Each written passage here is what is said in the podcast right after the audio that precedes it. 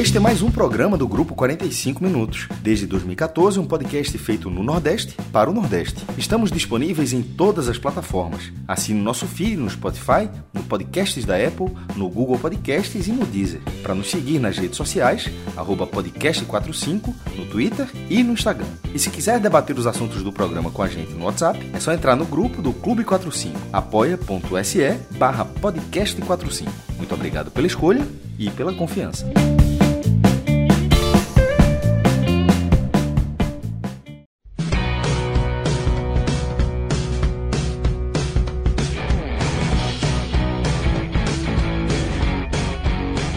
Fala galera ligada aqui no podcast 45 minutos. Estamos começando aqui mais uma edição é, de uma live aqui do nosso podcast 45 minutos nessa quarta-feira, dia 15 de fevereiro, quase carnaval aqui no Recife, em Salvador. Eu estou aqui no Recife, sou Lucas Leozzi e estou nesse momento com meu amigo Vitor Vilar, nessa conexão aí Recife-Salvador.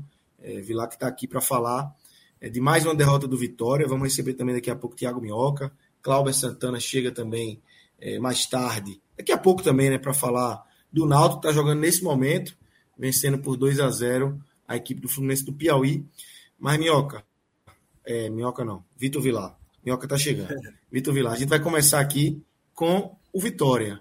E eu acho que você, você, velho, é um dos caras que tem tido a missão mais difícil aqui no podcast 45 Minutos, que é extrair coisas novas de tanto tropeço parecido do é. Vitória. Mudou o treinador? Mudou. Mas o futebol é mesmo. A gente até tem falado isso, né? A gente até falou, não, dá até para mudar, mas não, não, é só mudar.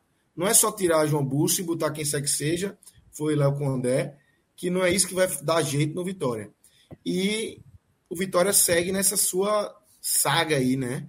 É, de não conseguir emplacar, de não conseguir vencer, de não conseguir jogar bem, de não conseguir criar, de uma defesa frágil, né, Vilar? Como é que você vê esse Vitória de hoje? O que é que você traz de novidade desse Vitória? E a gente está no dia 15 de fevereiro, o futebol está tá acontecendo há pouco mais de um mês, e já são várias lives a gente criticando o Vitória, falando dos defeitos do Vitória aqui, né? Cara, é até primeiramente, boa noite, né? Boa tarde, bom dia, dependendo do pessoal que está ouvindo aí no podcast, a live também, a reprise da live. Cara, Lucas, é, você falou bem, assim, velho, é muito difícil comentar o Vitória, muito difícil. É até desanimador, para falar a verdade, porque é, os problemas se repetem e, assim, o Vitória não, parece que não tem solução. É, é uma crise que, tirando um momento, assim, e é um momento mesmo, é um momento que foi o que resultou no acesso do Vitória da Série C para a Série B.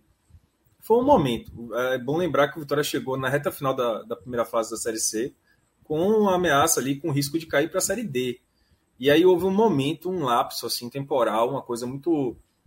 É, uma abertura mesmo, uma janela que abriu, o Vitória conseguiu subir, é, incentivou, a, a torcida incentivou muito, alegrou a torcida, a torcida criou expectativa mas tirando esse recorte, que é um recorte muito pequeno, de dois meses, assim, o Vitória, desde 2017, mais ou menos, é só decepção, é só porrada. É um time que está vivendo um caos absoluto. E assim, o que dá para trazer de novidade é que nesse jogo é, o Vitória repetiu vários erros e dá para testar. A novidade talvez é atestar mesmo. A gente pode atestar agora que esse time do Vitória ele não está pronto para a Série B ele é um time que vai, se entrar na Série B desse jeito, ele vai brigar para não cair, se não for rebaixado com antecedência. O Vitória hoje enfrenta uma situação muito difícil. O Vitória hoje é um time perdido, é um time que não dá mais para fingir que está tudo bem ou que é natural do início da temporada. O Vitória hoje é uma situação muito difícil. Léo Condé, o técnico novo, vai ter muito trabalho de com poucas contratações, porque o Vitória não consegue mais contratar tanto. O Vitória é um time que, além de tudo, né, tem um, um orçamento, né, uma questão financeira muito complicada. Então, Léo Condé vai ter, com pouquíssimas contratações que vão poder ser feitas, mudar o panorama de um time por completo. Né, mudar todo o panorama do time com poucas contratações. É uma missão árdua que João Busto não conseguiu fazer, mas como a gente já falava aqui, né, você lembrou, Lucas, não era João Busso o problema, ele não era o único problema. O problema é que o time é muito ruim. O time, tecnicamente, está muito abaixo, inclusive, de um Sergipe que não está no mesmo patamar de série né, do Campeonato Brasileiro que o Vitória. É um time que, em teoria, essa, essa partida era para o Vitória ter um resultado tranquilo lá em Aracaju, um empate que fosse, ou até uma vitória mesmo, porque é um time de Série B, sabe? É um time tradicional da Copa do Nordeste, mas foi para lá e acabou pagando mais um vexame nessa temporada, mais um vexame, porque é, foram das 13 partidas que o Vitória tem né, na temporada, o, não sei se são 13, mas são seis já partidas que o Vitória saiu na frente e deixou o adversário virar ou empatar. Então o Vitória tinha tudo na mão e conseguiu entregar mais uma vez. É, são 13 partidas. O Vitória conseguiu entregar mais uma vez, né, diante do, do, do, do, de ter o resultado na mão, ter 1 a 0 no placar e conseguir tomar a virada ou empate.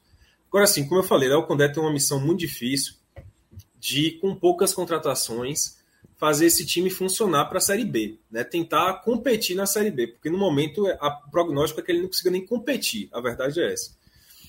Porque a gente tem que analisar setor a setor. Do ataque, na fase ofensiva, né, digamos assim, do meio campo para o ataque, o Vitória tem lá um jogador que é um cara que é claramente diferenciado em relação ao que o Vitória tem. É um, é um jogador que de fato está a nível de um jogador de Série B, que é o Gamalho, um cara que consegue se mexer, aparece o tempo todo, ele tenta se colocar, ele sempre se coloca bem, na verdade, na área em uma posição de, de receber a bola, de finalizar. É um cara que cria, que sofre ali na frente. Agora ele pouco toca na bola. A bola não chega nele. Porque todo aquele ambiente ao redor de Léo Gamalho, né, que é um atacante que o Vitória trouxe uma boa contratação, uma contratação a nível de Série B, do nível do desafio que o Vitória vai ter, todo aquele entorno dele é um entorno terrível, que não consegue alimentar ele, não consegue passar a bola para ele. Começa pelos pontas, que é uma coisa impressionante rodam quatro jogadores, né? Rodavam quatro jogadores. Era Alisson Santos, GG, Oswaldo e Rafinha. Os quatro. E Nicolas Gible, cinco. Né? Cinco jogadores que o Vitória tem do início da temporada. Nicolas Gible, Rafinha, Oswaldo, Alisson Santos e o GG. Dos cinco, João Bussi e Léo Condé já trocaram todas as posições possíveis. Hoje jogaram Thiago Lopes na esquerda, que eu vou falar daqui a pouco, e Dible mas já teve Rafinha e Dible, já teve Rafinha e Alisson Santos, já teve Rafinha e GG, já teve GG e Oswaldo, já tiveram todas as combinações possíveis e esses pontas não conseguem jogar, não conseguem alimentar o ataque. Aí o Vitória foi lá e contratou o Thiago Lopes, que é mais do mesmo assim. Thiago Lopes entrou no time e não conseguiu somar absolutamente nada.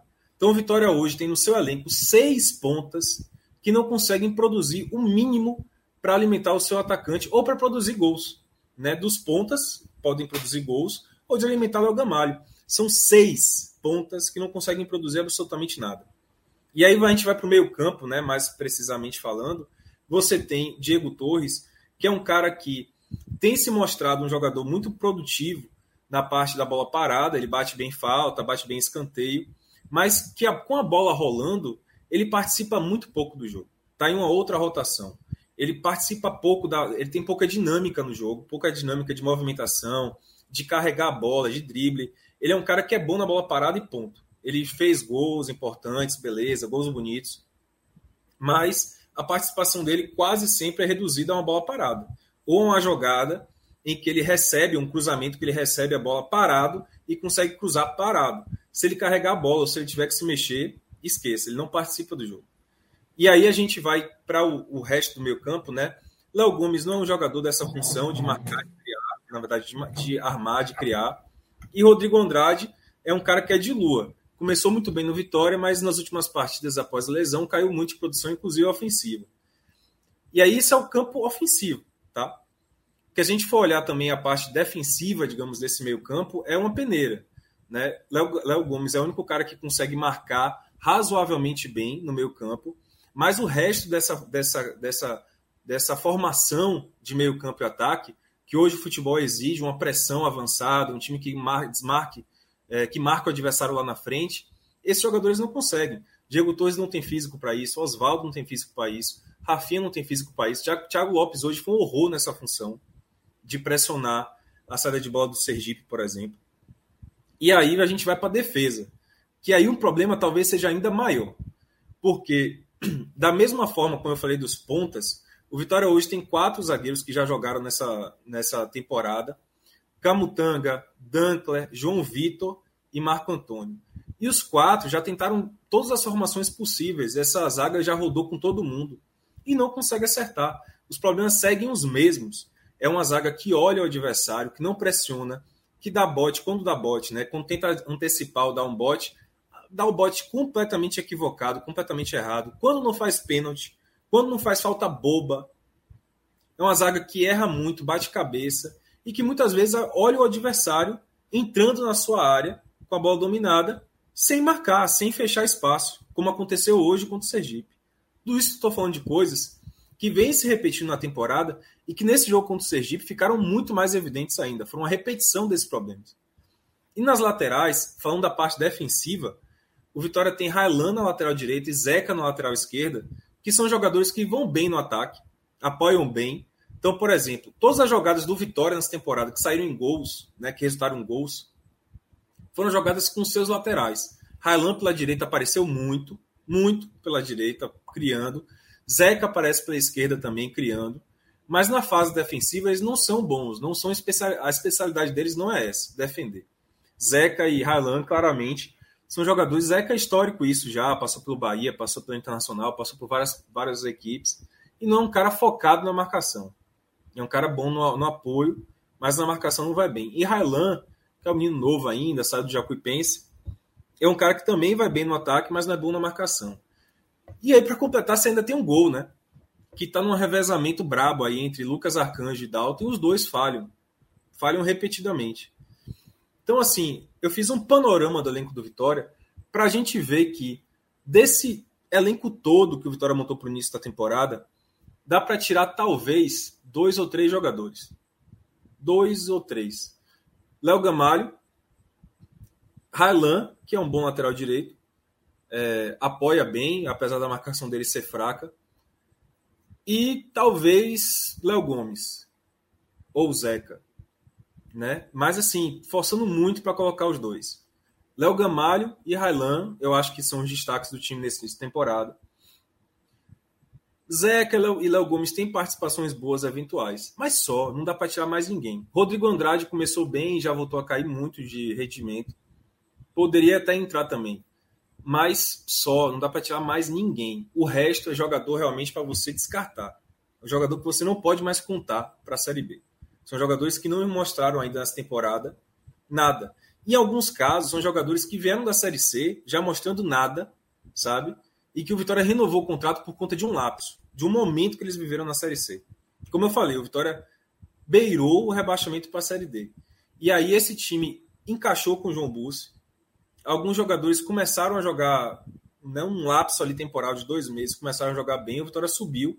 E aí o Vitória saiu renovando com Trellis, Rafinha, sabe? Saiu renovando com a galera que não está ao nível do desafio que o Vitória vai enfrentar esse ano.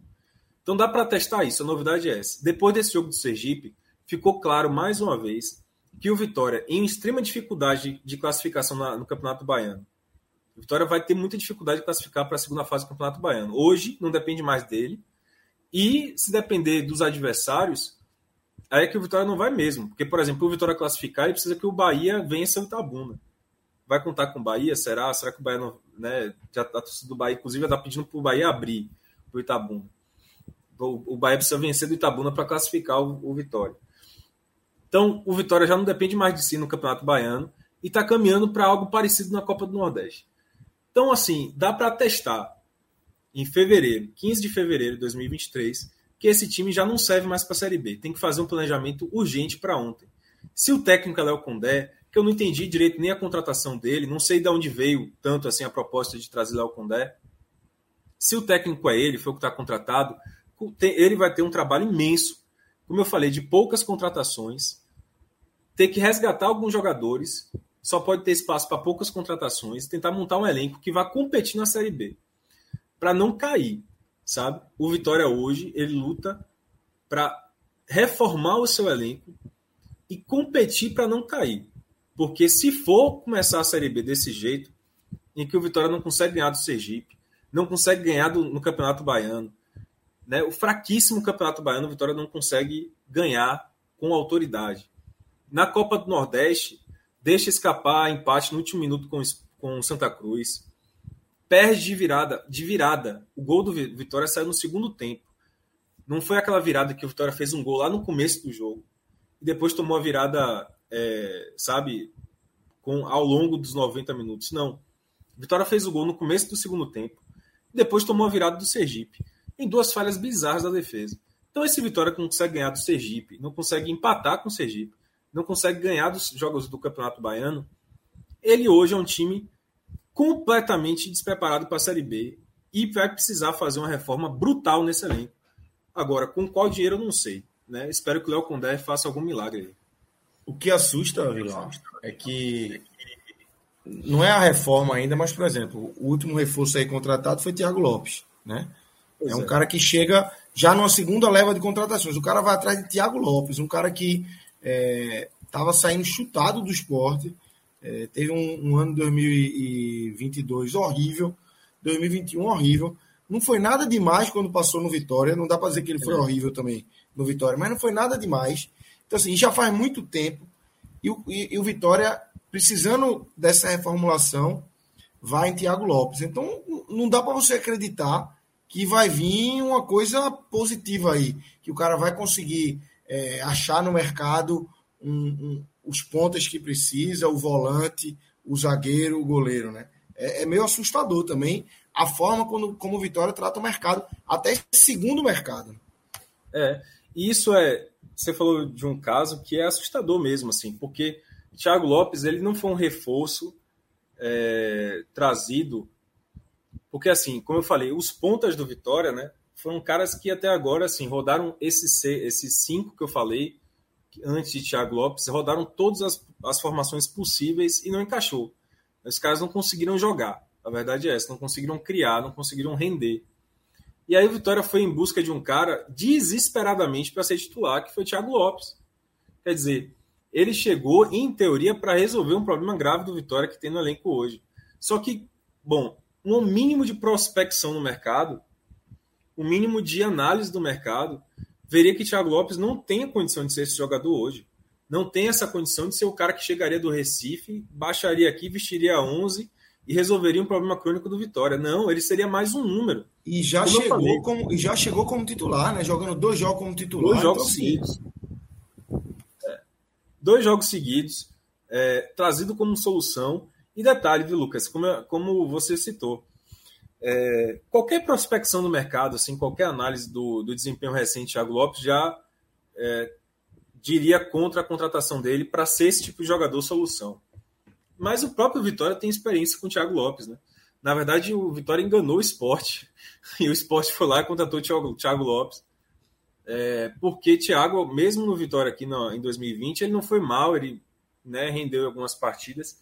Mas foi um Vitória que havia uma pobreza muito grande também de elenco, sabe? Havia uma pobreza também de rendimento. E ele conseguiu ser uma fagulha ali, um momento, um lapso. Então o Vitória é um time que está numa situação tão dramática que ele se apega a jogadores por lapsos, assim, por momentos, sabe? É o caso de Rafinha, que o Vitória renovou, é, oferecendo uma boa renovação, uma boa valorização para ele, para um cara que, historicamente, na carreira dele, nunca conseguiu produzir muito, era um cara de atacante de poucos gols. O Vitória foi lá e renovou, e hoje ele voltou a ser o Rafinha que era antes. É, o Vitória trouxe GG, que é um cara que não tem grande histórico também no futebol. É, a Vitória trouxe uma série de jogadores assim. É, aí trouxe outros por nome, né? O Oswaldo, que é um cara que, tipo, já estava passado, sabe, do tempo, há muito tempo já que a gente fala que o Oswaldo caiu muito de rendimento, que já não tem mais condição de jogar uma Série B, por exemplo já havia demonstrado isso nos clubes anteriores. O Vitória foi lá e investiu é, nele. Foi rebaixado do CSA, né? Pois é. Foi rebaixado do CSA do ano passado. E assim, não foi rebaixado com ele jogando muito, né? Foi rebaixado com ele, né, entre ali de maneira coadjuvante. Então, assim, o, o, o Vitória investiu errado. Acho que a única contratação que foi mais ou menos explicável, assim, foi como eu falei, Léo Gamalho, que está aí, inclusive, na foto do, da matéria, porque é um símbolo mesmo, né? E é um cara que sofre muito, né? É, eu, eu, já falei tudo que eu tinha para falar, mas assim, falando rapidamente do jogo, é, cara, é impressionante como tudo que eu falei dessa análise do elenco, ela já não é uma análise de hoje, assim, não é uma análise desse jogo. é uma análise antiga, já que eu já faço aqui há muito tempo, mas assim, o jogo de hoje mostrou para reforçar tudo isso. A única chance que o Vitória teve no primeiro tempo inteiro foi uma jogada de Zeca, como eu falei, o Vitória cria muito pelo lado, pelos laterais, são os únicos que conseguem criar. Não é que crie muito, vou me corrigir. O Vitória, quando cria, cria com os laterais. Então, foi uma jogada de Zeca pro lado esquerdo que ele cruzou e o Gamalho cabeceou bem e o goleiro defendeu, né? O Dida defendeu bem. Foi a única chance que o Vitória criou no jogo inteiro, no primeiro tempo. A única coisa que aconteceu no jogo inteiro, no primeiro tempo. Fora isso, o Vitória não conseguiu criar e assustar o Sergipe. O Sergipe, por outro lado, ocupou o ataque de uma maneira assim inacreditável. O Vitória deixou o Sergipe o tempo todo ocupar o seu campo de defesa é, o Vitória deixou o Sergipe tocar bolas na intermediária. O Vitória deixou o Sergipe entrar na área com a bola dominada. O Vitória deixou, deixou eu acho que é Igor Bahia, o atacante do Sergipe, ter várias chances de, de finalizar. O Vitória deixou é, o Sergipe ter pelo menos três chances claras de gol no primeiro tempo. Tudo isso porque a defesa, como eu falei, recuava muito. Era impressionante como a defesa, né? Você troca todo mundo, mas a defesa continua repetindo o mesmo problema que é a defesa acompanha o atacante sem dar nenhum tipo de incômodo ao cara. Parece que ele fica esperando o atacante errar, o jogador atacante, né, o jogador de ataque errar, sem pressionar. Tipo assim, para você forçar o erro do cara, já diz tudo, né? Você tem que forçar, você tem que marcar, você tem que pressionar ele. Mas não, o Vitória fica esperando o erro do jogador sem pressionar, fica observando é, o adversário construir a jogada. E assim, além de tudo, é uma defesa muito errante. O que Camutanga fez hoje no primeiro tempo foi algo assim vexatório, sabe? Ele, quando tinha a bola, por exemplo, na saída, Camutanga olhava para um lado e dava passo para o outro, né? Mas não tipo estilo Ronaldinho Gaúcho, é tipo na, na, na ruindade mesmo técnica. É, Camutanga tropeçou na bola, caiu catando ficha no chão. É, Camutanga errou pelo alto, errou por baixo, é, errou pelo alto desvio, errou por baixo desarme. Camutanga fez falta boba tomando cartão amarelo. Então, assim, o que Camutanga fez no jogo era para ele ter saído no intervalo. De tão ruim que foi a atuação dele defensivamente. Errando na saída de bola, o Vitória dava espaço para o Sergipe continuar a pressão no seu campo de ataque, né? O Sergipe continuar atacando. Vitória, quando recuperava a bola, sei lá, de um chute para fora do Sergipe ou de um ou de um, um erro do Sergipe acabava recuperando a bola vitória, ele rapidamente devolvia, cara, para o Sergipe continuar atacando por conta dessa saída errada. E quando o Vitória tentava passar do meio de campo, às vezes numa ligação direta, muitas vezes tentando buscar Léo Gamalho, é, o Sergipe passava pelo meio campo do Vitória, ou seja, a bola saía da defesa do Sergipe para o ataque, para os atacantes do Sergipe, numa velocidade absurda. Thiago Lopes errou todas as tentativas de desarme dele durante o primeiro tempo. Ele não conseguiu marcar na, no meio campo, ele não conseguiu acompanhar os laterais, por exemplo, do Sergipe ou o ponto do Sergipe. É, a mesma coisa, Nicolas Gible não conseguiu pressionar, não conseguiu ser uma barreira no meio campo. A mesma coisa, Diego Torres, sabe? São caras que não conseguem ser aquele primeiro elemento de marcação. E aí a defesa fica, obviamente, exposta. Então, todos esses erros que eu falei da análise do elenco se repetiram hoje. E o resultado final, 2 a 1 ele é merecidíssimo. Na verdade, o Sergipe já deveria ter feito um 2 no primeiro tempo. E aí, numa, numa sorte da vida, no, na volta do intervalo, o Vitória fez um gol de cabeça com Camutanga, para você ver como a vida é louca, né? O mundo não, não gira, ele capota. Camutanga, que estava muito mal na partida, fez um gol de cabeça. É que inclusive foi talvez a única coisa boa que o Vitória fez no jogo, foi a jogada aérea. O Vitória já tinha chegado com o João Vitor na jogada aérea, chegou com o Léo Gamalho, né? Duas vezes o Léo Gamalho teve duas oportunidades, duas foram de bola aérea. E aí Camutanga fez um gol, né, para se redimir da partida horrível que ele fez. E aí o Vitória tentou aparentemente cozinhar o jogo e simplesmente não conseguiu, meu amigo. O Sergipe fez um gol com o Ronan, da lei do ex, o Sergipe voltou a pressionar, inclusive, diga-se de passagem. Voltou aquele cenário do primeiro tempo. Só que dessa vez entrou o Ronan, que é jogador do Vitória. E nessa jogada do gol de Ronan, foi uma, uma cena. Porque, tipo, É, eu acho que é Camutanga que sai para tentar fazer o corte de cabeça, né, numa bola alta que veio para o ataque do Vitória, para a defesa do Vitória. Ele tenta fazer o corte de cabeça, fura, né, erra o, o corte de cabeça. A bola fica, ficam três jogadores do Sergipe na frente da área do, do Vitória. É, Ronan consegue finalizar sem ninguém pressionando ele dentro da área já. Dentro da área, Ronan faz um chute fraquíssimo, sem ninguém pressionar ele a bola é fraca, vai no canto de Lucas Arcanjo, Lucas Arcanjo não consegue pegar. Ou seja, defesa que fica olhando, que dá bote errado e goleiro que falha. É, e aí no segundo gol, né, foi uma bola aérea que o Braga fez o gol já no final é, do Sergipe.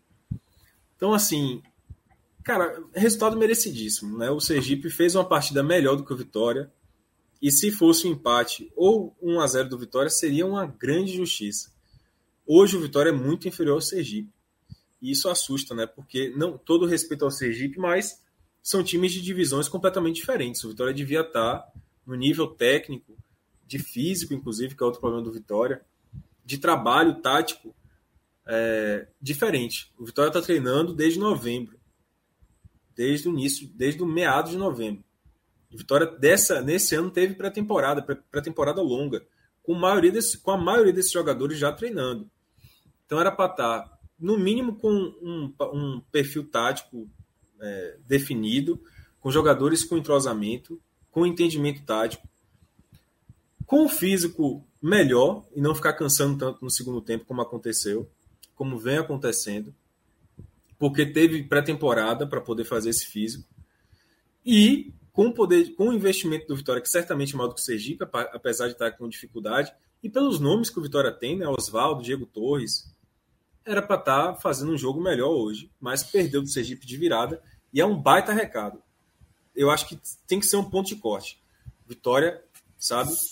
Depois desse carnaval, tem que fazer uma reforma completa no elenco. Aproveitar, aproveitar o carnaval para fazer uma limpa no elenco, fazer uma reforma total. Faz um arrastão, né? Faz um arrastão e vai tirando a turma. Ô, Lucas. Fala, Minhoca.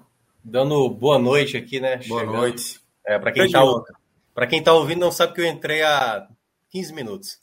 Conversa fiada.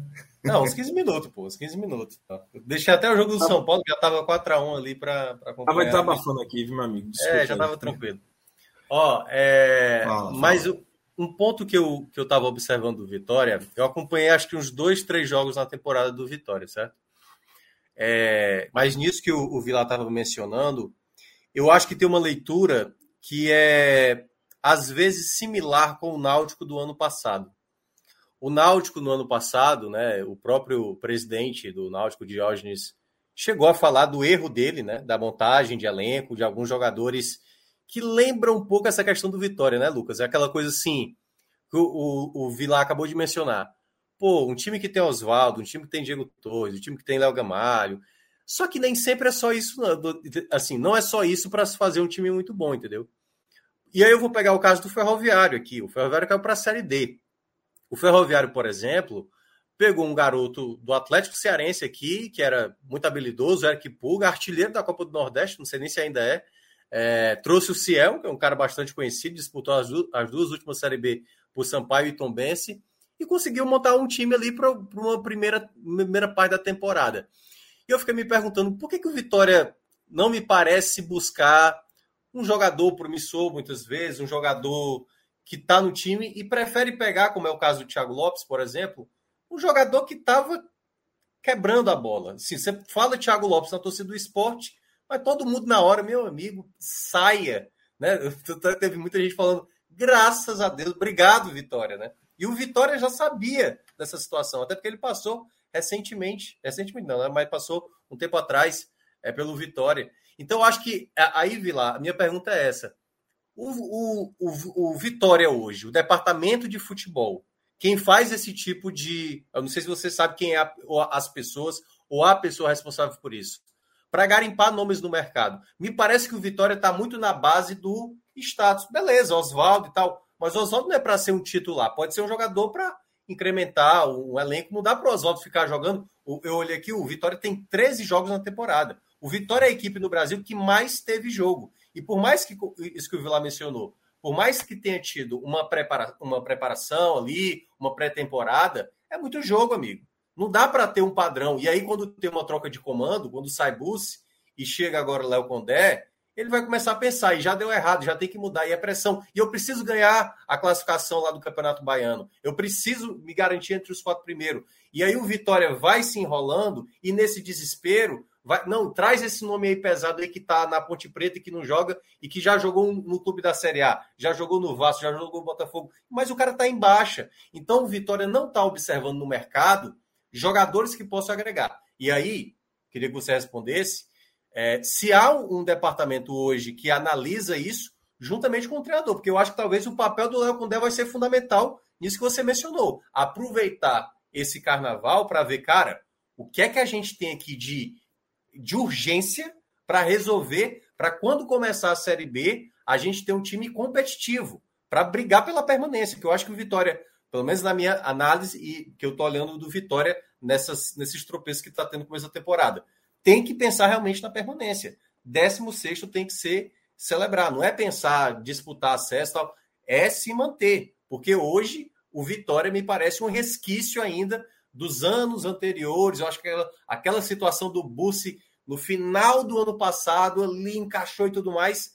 Mas quando a gente começa a ver de novo esse começo, lembra muito Vitória de cada ano brigando contra rebaixamento. E eu não sei se o Vilar tem mais detalhes de como está o Vitória hoje internamente quanto a essa busca de atletas? Não, a busca de atletas do Vitória não é uma busca assim, digamos, é, profissionalizada, né? Não, eu, eu há muitos anos, na verdade, o Vitória já não faz mais uma, uma não tem mais um departamento de análise estatística, sabe, de jogadores, observação de jogadores com base em dados, né? Uma prática que tem outros clubes de futebol. É, o que me parece é que, de fato, há uma, uma influência muito grande do nome de alguns empresários também, sabe? Que chegam com aquela cartada para poder fazer a contratação. O que é curioso, porque veja só, meu, você falou um caso do Ferroviário que é muito interessante. Um, um dos jogadores que mais fizeram destaque, mais tiveram destaque no Vitória no ano passado, na Série C, foi Dionísio. Né? Dionísio foi um cara que foi muito importante para o Vitória, que mudou um pouco o perfil do Vitória na Série uhum. C. Quando ele entrou no time, encaixou no time, ele foi um cara que fez um papel muito importante, é, que realmente deu uma consistência boa para o meio campo do Vitória. E que hoje Dionísio está machucado, ele teve uma lesão grave de ligamento cruzado, só vai voltar provavelmente em setembro para o Vitória. É. Então, é, esse é um jogador que veio do Atlético de Alagoinhas. É um jogador que o Vitória observou não é que ele tenha sido observado, para falar a verdade. É, Dionísio jogou contra, né? É, jogou contra. Tava no quintal, né? Tava no quintal e, e fica mais é, fácil. Aí, aí, não, é, aí não é bem garimpar, né? Basicamente é. você tá aqui, opa, passou, aproveita e vem para cá, né? Isso. Não é, não, não é que o Vitória foi assim, lá e buscou, analisou e tudo mais. Não, não foi uma análise, né? Foi um caso mais assim de. Primeiro, Dionísio ele foi o destaque do Campeonato Baiano, Sim. né? O time campeão. O Atlético de Alagoinhas ele é bicampeão e Dionísio participou das duas campanhas com destaque. É, e a torcida pediu muito a contratação dele né, pelo Vitória. Assim como em 2021 houve a contratação do Ronan, né, que fez o gol contra o Sergipe. Foi um jogador que fez uma, uma campanha excelente pelo Atlético de Alagoinhas no estadual e a torcida pediu a contratação dele para o Vitória. Então, é, foi um pedido da torcida por conta do desempenho do Campeonato Baiano. Agora foi uma, uma aposta que deu muito certo, sabe? O, aqui no campeonato estadual é, existem jogadores que podem entregar para o Vitória um nível, se houver uma observação, se houver uma prospecção, se houver uma, uma observação, um nível, eu diria, similar ou até melhor do que muitos medalhões que o Vitória contrata por nome, né? É. por, é. por indicação de empresário. É, essa é uma prática muito comum no Vitória, inclusive, contratar jogador por nome. Eu acho que o que aconteceu nesse ano foi o seguinte: primeiro, o erro de avaliação. É, o Vitória renovou com boa parte do elenco que subiu da Série C para a Série B. Houve uma, houve uma, uma avaliação equivocada do, do, que os jogadores podiam entregar de fato. A velha é, gratidão. É, houve um excesso de gratidão. É. Tipo, por exemplo, o Dalton, que é um goleiro que a vida inteira dele, a carreira inteira dele foi desse nível, sabe? De Série B, Série C, Série B para baixo, Série C. Sim. ele fez um, um lapso muito bom de decisivo no Vitória e houve renovação desse jogador. Mas é, não houve uma análise do, da carreira do cara. Tipo assim, pô, peraí, mas será que isso é o nível dele? É um nível eventual? É um lapso que ele teve positivo ou isso é o normal dele? O outro cara foi o Rafinha. Rafinha chegou no Vitória. Quando ele chegou no Vitória para a Série C, muita gente questionou: rapaz, porra, tá contratando esse cara aí. Que, se não me engano, ele tinha uma marca, agora não vou lembrar. Mas ele tinha uma marca de tipo assim, nos últimos dois anos ele tinha marcado um gol. Sabe, Rafinha? Nos últimos dois anos tinha marcado um gol, assim, era algo assim. É, para não ser injusto, não vou nem. Enfim, ele tinha um, um retrospecto ruim de gols. É, e aí, quando ele contratou, foi uma grita assim, na torcida do Vitória, né? Quando ele foi contratado. E aí o Rafinha teve uma excelente Série C na reta final, jogou bem e tal, foi decisivo. E o Vitória renovou com o cara, valorizando ele e tal. Teve concorrência do exterior, ele tinha uma proposta do Japão, e o Vitória renovou, tipo, valorizou ele no salário, sabe? Só que, mais uma vez, não analisaram. Ele tem 30 anos, sabe? É um cara que já tem 30 anos, que nunca foi de um grande clube, que teve ali um, um momento bom na Série C, mas não houve essa análise. Houve simplesmente a renovação dele quase que automática. Aí o Vitória trouxe Dunkler para a zaga, que é um cara que, quando jogou no Brasil, jogou no próprio Vitória, não foi bem. Ele teve ali um momento no Botafogo que fez ele ser vendido para o futebol árabe, se não me engano, para o Japão. E aí ele voltou pro, pro Vitória muito por conta da identificação com o clube, ter sido cria da base. Mas é um jogador que, tipo assim, ninguém sabe o que, é que ele fazia. Ninguém sabe qual era o rendimento dele, sabe? É. Não existe essa, esse estudo é. no Vitória. É por isso que, eu, que eu, eu associei muito a questão do Náutico, né? Do ano passado. Traz Souza, por exemplo. É. Que é exatamente isso. É um pouco da. Assim, é como se o clube já tivesse um contato direto com esse jogador. E tipo assim, ó, quer participar aqui da, dessa reconstrução aqui na Série B e tudo mais? Isso. E eu acho que às vezes que aí é onde falta a questão que você mencionou, o profissionalismo. É. Enxergar. Porque assim, tem equipe de Série C. Eu estava até acompanhando também ali um trecho de Volta Redonda e Flamengo. É claro que o Campeonato Carioca paga muito bem e tal. Cara, o Volta Redonda é um time muito bem arrumado, muito bem arrumado, bons jogadores. E por que, que o Volta Redonda, claro, tem mais dinheiro? Mas o que eu estou dizendo assim, por que, que às vezes alguns clubes de Série C, clubes até de Série D, como é o caso do Sergipe, que eu considero até uma boa equipe, viu? Eu vi o jogo do Fortaleza, fez um, um bom jogo, goleou, né? Na, na, na, na, rodada passada, eu acho, foi retrasada. Mas por que, que um time desse consegue, às vezes, sobressair, entendeu? Porque tem ali uma organização, tem um padrão, tem um perfil. Acho que a palavra é essa. Não me parece que o, o Vitória está montando um perfil de time. Ele tá pegando, sabe aquela coisa de eu gosto desse, eu quero esse, eu quero esse. E o perfil? Aleatório. É que, pois é, onde é que o Thiago Lopes acrescenta naquilo que você já tem Diego Torres? Soma os dois juntos, é um mais adiantado, um mais recuado. Qual o volante que você quer? De mais pegada, de mais saída? Porque senão vai chegar naquela hora que, tipo assim, Fernando Neto tá mal. O Fernando foi primeira só, né? É, tá aí. Fernando Neto quer de volta, traz de volta e tal. Aí Fernando é. volta, aí parece ser uma solução, na verdade pode ser um problema. Então, eu acho que tem que ser uma coisa mais profissional. Agora, é surpreendente, é surpreendente essa informação que, que vi lá atrás aí, assim, que o Vitória não tem um, um, um departamento, departamento é. profissionalizado de análise. Porra, assim, é ir na contramão de tudo. Hoje em dia, qualquer time tem, velho, uma equipe de profissionais de análise de desempenho que auxiliam tanto no dia a dia, é, do trabalho do dia a dia, quanto auxiliam muito nessa questão de prospecção de mercado. Então, assim, você abrir mão disso, você está perdendo em duas vias, é importante é. para o funcionamento do é, futebol. O, né? o Vitória, assim, ele é bom e importante também contextualizar que o Vitória passou por um certo desmonte nos últimos anos, né? O Vitória é. teve um departamento bem montado de futebol, assim, quando estava na Série A e tal. Só que aí o que aconteceu? O Vitória caiu para a Série C e aí muita coisa foi desmontada. Eu lembro que, por exemplo, eu lembro a vocês que, por exemplo, quando o Vitória caiu para a Série C, é, o Vitória ele estava com um presidente interino, né, que era Fábio Mota, que hoje é presidente né, eleito de fato do Vitória, mas ele era presidente interino do Vitória. E aí, quando caiu para a Série C, o Vitória tinha dois empecilhos. O Vitória não tinha uma estrutura de futebol montada, sabe, para poder, digamos assim, comandar contratações de maneira pensada. E o Vitória é, precisava também cumprir um prazo, queria ter um transfer ban da FIFA, e aí precisava cumprir um prazo e tinha que tipo, é, contratar, formar um elenco em um mês é, para poder passar pelo transfer ban da FIFA, poder inscrever os jogadores e passar pelo transfer ban da FIFA com o elenco formado, entende? Tipo, tinha que contratar, sei lá, 15 jogadores, 13 jogadores para poder completar o elenco para poder disputar o Campeonato Baiano, primeira fase da Copa do Nordeste. Isso foi no início de 2022.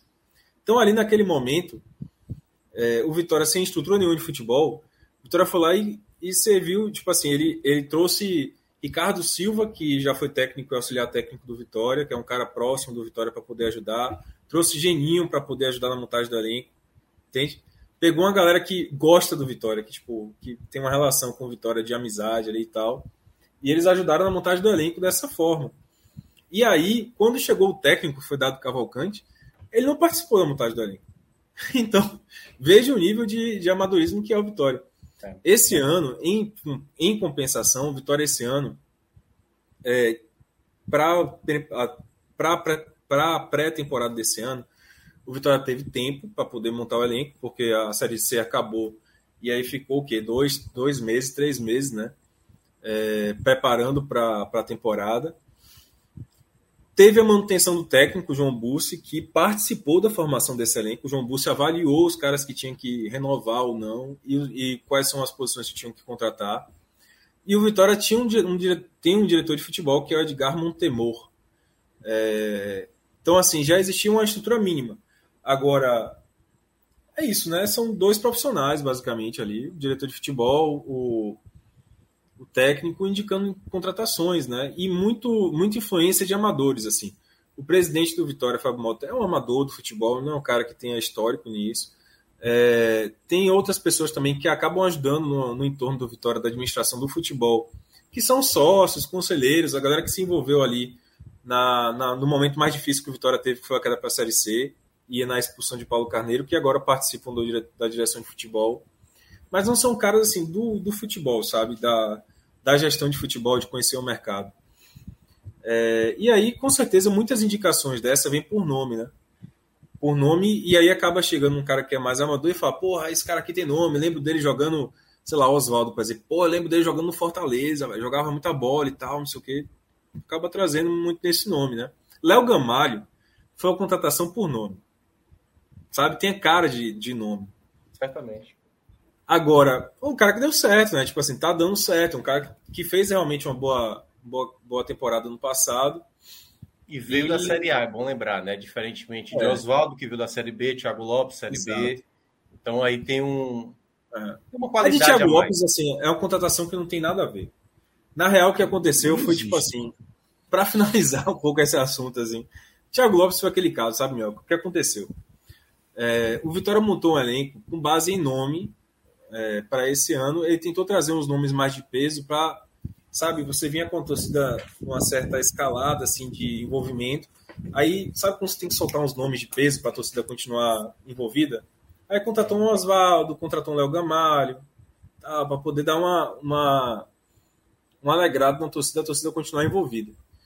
É, e aí o que aconteceu no decorrer de, desse início de temporada? O Vitória teve esse problema claro de de elenco e, sobretudo, nessa posição de ponta.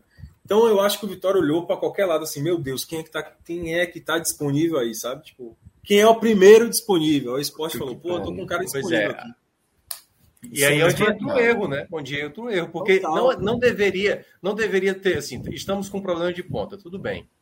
Quem é e que está ponto ele é, pô. E nem ponto e, ele e, é, assim. Não, pois é. Ele... E aí, você não pode analisar dessa maneira. Quem é que está disponível aí? Não é quem é que está disponível. É. Você, tipo, cara, qual é o perfil que eu quero? É um jogador de velocidade, é um jogador de drible, é um jogador de força. Cara, tem vários perfis, entendeu?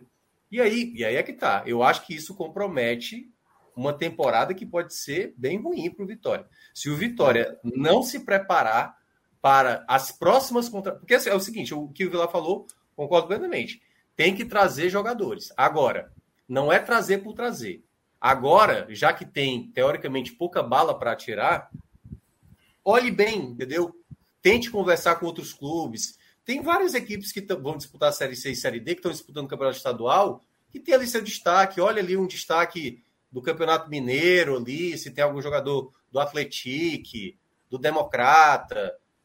Alguém está sobrando. Veja se tem algum, algum time é, que está sobrando jogador jovem, que fez, por exemplo, a copinha, que vai precisar emprestar para ganhar maturidade. Então, são situações como essa que o, que o Vitória tem que começar a mapear no mercado para tentar trazer algum jogador promissor. E aí você pode conciliar com esses jogadores de mais peso.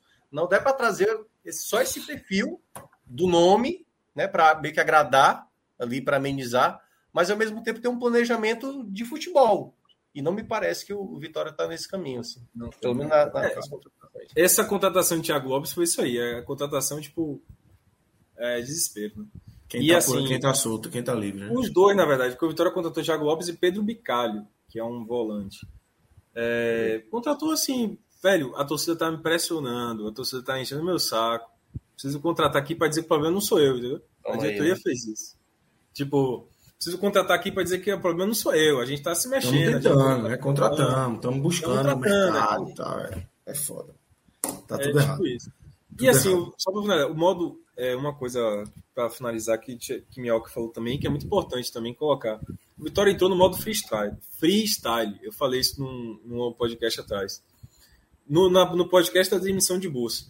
Que é tipo assim, velho, tá um caos. O que é que eu vou fazer? Vou começar a tomar um monte de, de sabe, de providências aqui sem nenhum nexo. Então, tipo assim, porra, contratei dois jogadores aqui, ó, Thiago Lopes e Pedro Bicalho. O problema não é a diretoria, a diretoria tá contratando. Aí não deu certo. Porra, vou demitir o técnico, sacou? Tipo, vai chegar agora e falar, pô, mandei moço embora. Também eu não tô, eu não tô feliz com essa situação. O Vitória tá nessa pegada. Não tô feliz com essa situação. Pô, já contratei, já demiti técnico, vocês querem o quê? A culpa não é minha, a culpa não é da diretoria. É tipo nessa, é modo é coisa, eu estou fazendo tudo que vocês estão querendo. É, Quer um é, jogador de peso? Toma aqui. Mas tá fazendo Quer qualquer jeito, né? embora? Tá aqui. E aí é que tá. Não é a torcida que tem que dizer o que tem que fazer. É, é o clube é. que tem que fazer um trabalho de futebol, pô. Né? Competente. Exatamente. É, Exatamente. o Vilar, é, queria te ouvir aqui, que você passasse aí pelos destaques. Destaques não, né? Pelos não destaques, na verdade. É, eu vou puxar a conversa aqui por Santiago Trellis, tá? Queria que você começasse falando de Trellis. É, porque, meu amigo, assim, é inadmissível o cara falo. ser expulso daquela forma, 30 segundos depois do jogador do Sergipe ser expulso que era um momento ali que tinha, eu acho que mais 6, 7 minutos de jogo, que naturalmente ia acontecer uma pressão do Vitória. Podia não dar em nada, podia não sair gol. Aconteceu isso ontem no jogo do esporte contra o Ceará. O jogador foi expulso, o esporte pressionou, não conseguiu fazer o gol, mas conseguiu fazer a pressão. É, e era o que aconteceu hoje no jogo do Vitória. Aí o cara é expulso, o jogador do Sergipe, porque tirou a camisa, tomou amarelo, fez uma falta, tomou o segundo amarelo. 30 segundos depois, Trellis é expulso e acaba acaba qualquer poder de reação do Vitória. É inacreditável Santiago Trellis, Vitor Vilar. É, Trellis entra nessa. Cara, Trellis, assim, ele entra nessa cota do jogador que foi super valorizado na Série C. Sabe? Um cara que não tem, não tem assim. Ele foi um cara que foi muito importante para o Vitória em 2017. Só que 2017 foi há cinco Faz anos. tempo pra caralho isso. É pô. tempo pra caralho. E ele já foi testado. Porque, tipo, não é como se ele não tivesse sido testado, sabe, nesse período.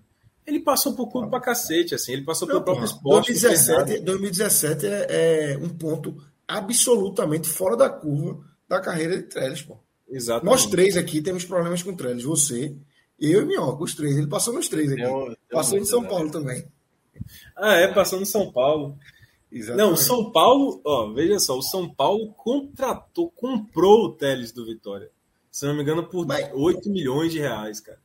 E assinou um contrato de. Sem discutir os valores, sem discutir os valores.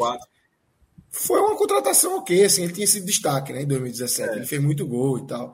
Você foi buscar um destaque ali do, do Vitória. Não vou nem entrar no mérito do valor, que se valia, não valia, realmente não, não dá para entrar nesse mérito. Mas acho que a busca do São Paulo por Trellis foi ok. Agora o resto da carreira, a partir dali, Acabou-se, pô. Não teve mais nada. Pô. É isso. Ele não foi bem no São Paulo, não foi bem no Inter e no esporte. E aí o Vitória contratou. Aí foi aquela coisa, né? Na Série C, o Vitória precisava de alguma coisa naquele momento para poder trazer a torcida, sabe? Tipo assim, então nada melhor do que você trazer um cara que teve uma passagem positiva pelo Vitória. Aí trouxeram Santiago Trellis. E assim, Trellis, ele não foi bem na Série C. Vamos ser bem honestos, ele não foi bem na Série C. Mas ele foi o atacante titular. Vitória tinha um problema, inclusive, de atacante centroavante na Série C. É, Rodrigão chegou a ser contratado também, né? Mais uma contratação por nome, que não foi bem no Vitória. Fez um gol importante contra o, Pai, contra o mas não fez mais nada do Vitória. Foi uma contratação por nome, assim como Trellis. Então, assim, Trellis ele terminou como titular porque era o menos ruim dos, dos jogadores. Fez um golzinho ali, um gol outro, mas é um jogador que definitivamente não devia ter sido renovado para a Série B. Foi um caso que supervalorizaram o que ele fez, sabe? E Trellis esse ano tem sido um desastre. Não é só porque, por exemplo, você pode considerar, é, botando no mesmo peso, o Léo, Léo Gamalho, eu falei que ele não está recebendo bola. Então eu poderia falar que Trellis é, também não está bem no Vitória esse início de ano porque ele não está recebendo bola, certo? Tipo assim, existe um problema de criação no Vitória. Só que Trellis, além de tudo, ele faz besteira, cara. Ele faz atitudes ruins como essa que aconteceu hoje contra o Sergipe. O cara tinha acabado de entrar no jogo, né? Léo Gamalho saiu, ele acabou de entrar no jogo, ele faz uma falta sem bola, né? Ele deu uma no jogador sem bola e aí foi expulso imediatamente na frente do juiz, inclusive. É, ele fez, e aí foi expulso direto, como você falou, o Vitória tinha acabado de ter uma vantagem que era a expulsão do jogador do Sergipe. Então ali, sabe aquela coisa do. Sabe? você brochar. Brochou na hora, velho. Não tem onde. É. É, Minhoca ia falar alguma coisa de Trellis aí, mas é só raiva do São Paulo. Não, mesmo. era só raiva mesmo. Acho que. É porque não se dá. eu fizesse só um compilado que o São Paulo já gastou dinheiro no Nordeste, erradamente, Everton Felipe, Rogério. Nossa. Rogério. Não, pô, vou te falar. O São Paulo é, tem uma história maravilhosa, que é assim, o São Paulo contratou Chiesa, vocês lembram disso? Né? Chiesa, Chiesa também, isso. Pagou acho que 4 milhões de reais por, por Chiesa, Chiesa estava na China e aí fez uma a Série B no, no Bahia bem pra cacete, verdade. Foi. E aí o São Paulo foi lá e contratou ele por 4 milhões, que é o único time que conseguia pagar é, o valor, né? Dos times que estavam interessados em Chiesa. Aí o, ele foi uma porcaria do São Paulo, foi muito mal. E aí o Vitória foi lá e pagou os 4 milhões pro, pro São Paulo. Tipo, para ficar igual, né? Então o São Paulo não teve prejuízo, ah, mas o Vitória então foi, foi lá. Foi bom pro São é, Paulo. Então. Mas foi ruim para quem? Pro Vitória.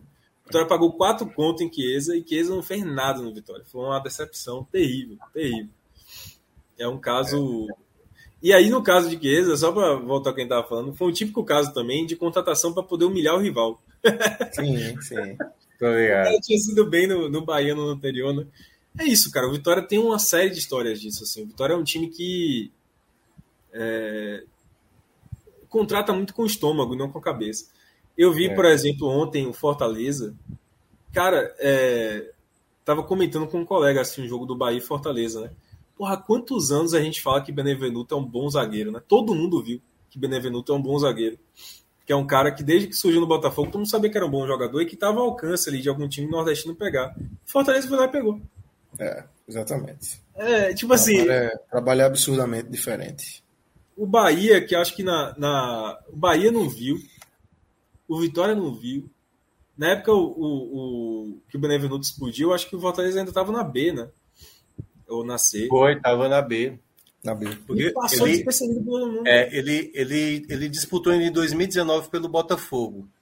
Aí ele acabou em 2020 indo mal, e aí o Fortaleza o pegou em 2021 emprestado e comprou ele realmente de 2021 para 2022, né? Acabou. E, velho, é um jogador assim. O, o, você olha, né, nesse caso, Fortaleza é uma aula né, para os times nordestinos de saber é, como contratar o jogador, é, contratar bem, né? De montar um bom elenco. Tava discutindo isso muito ontem, né? Como mesmo com o investimento, por exemplo, do City, às vezes tem contratação errada, sabe? Tipo, o Cicinho foi uma contratação super errada. Mas parece que tem time que não erra, assim. Fortaleza erra de vez em quando, tipo o Renato Kaiser, mas. Sim, sim. A taxa mas de acerto é maior, bem maior. É, eu, eu, acho que a, eu acho que a grande lição desse sucesso do Fortaleza também passa muito pelo conhecimento. Você conversa hoje com o presidente do Fortaleza, ele trabalhava nessa parte do departamento de futebol. Então ele às vezes sente, por exemplo, um jogador que, por exemplo, ele não é o dirigente que vou trazer um nomezinho para quer dizer, até tem, né, nomes assim, né? O, o, o Kaiser, por exemplo, foi o nome desse. E é bom até a gente até ponderar, né? Quando o Kaiser é anunciado, pô, o Fortaleza está contratando um ótimo atacante. Não se adaptou internamente, não gostou, porque era reserva, estava insatisfeito. E às vezes o Fortaleza, Vilava, ele vai atrás até desse comportamento. Eu já conversei com dirigentes do Fortaleza, eles falam: como é que é o cara internamente? Gosta? Se, se pegar banco vai achar ruim? Então, às vezes, é, é. é, até importante não olhar só a qualidade técnica, ou por onde passou, ou o que já fez na carreira. É o momento, como é que tá. É importantíssimo. Essa questão do banco é importantíssima, porque assim, Kaiser aceitaria ser banco no São Paulo. Aceitaria ser banco aceitaria, no, é, isso, em outros é. times. Mas no Nordeste o cara não aceita, tá ligado? É. Então você é. tem que saber quem você está contratando, se o cara vai. Pô, você tá vindo é. pro Nordeste, mas você vai aceitar ser banco aqui? Pode acontecer de ser banco, pô. E, entendeu, entendeu o momento de cada clube, né? Tipo assim, o cara que é contratado hoje pelo Ceará, ele sabe o contexto que ele está chegando. É um clube que foi rebaixado, é um clube que está vendo o rival vivendo um grande momento. O cara que está indo para o Vitória, sabendo agora que é uma equipe que acabou de subir, que está com pressão, que, que pode de novo ir mais um ano nem chegar na, na fase final do Campeonato Baiano. Então, jogador também conversa entre ele, né? Para saber, eu vou, vou para lá, como é que tá a situação? E os caras conversam, entendeu? Então, acho que é, é isso que está faltando mais ao Vitória. É uma mentalidade de saber tirar situações, porque às vezes, velho, vai faltar dinheiro. E aí você tem que ser criativo. É encontrar uma peça. Oh, e aí, só para fechar, sabe quem eram os dois jogadores há dois anos do Brasil de Pelotas que foi rebaixado? O Erisson, que é aquele que foi para o Botafogo, e o São Paulo, né? Que é, tá, tá agora no São Paulo e até se machucou e o Poveda, o Poveda que foi da Série B. Entendeu? Então, assim, o Brasil de Pelotas tinha dois jogadores que certamente hoje no Vitória, quer o Poveda e quer o Erisson, o Vitória, meu amigo, pelo amor de Deus. Ia fazer miséria. É, exatamente. Então, então tem, talvez tem a bola não chegasse, talvez a bola não chegasse. Possivelmente. Ah, é Vou falar em chegar, olha aí quem chegou. Chegou Cláudio Santana. Não chega a bola no Vitória, mas chegou Cláudio Santana aqui. Vila, só para gente fechar. Monte aí seu, seu pódio narrativo. Ah, não, faça isso não. Três nomes, três nomes, só para Léo Gamar. É, Três, Camutanga. Só me diga dos piores, dos piores, né? Dos piores. Só piores, pô. Não vou pedir nem melhor nessa. Ah, bom, que bom, velho. Porque se fosse pra salvar alguém, eu tava muito nervoso. Não, salve não, salve ninguém. Não, pior é fácil demais, velho. Porra, que bom, velho. Pode negativo. Pode negativo é. Eu botaria Camutanga, apesar do gol, viu? Porque, nossa senhora, a partida foi muito ruim, velho. Assim, apesar do gol, ele, ele, dá gatilho, ele isso dá, dá, dá gatilho. Quer de volta, Cláudio? Quer de volta, Cláudio? Quer de volta? Edilson ali. Oxe, na hora, na hora. É mesmo, Eita, rapaz. olha aí. Temos um negócio, hein? Temos um Série negócio. C, pô. É, é, Série C, pô. Tem, tem aquele Anilson também, vou te falar. Anilson, pô. É pro lugar de Anilson. É, fraga. Realmente.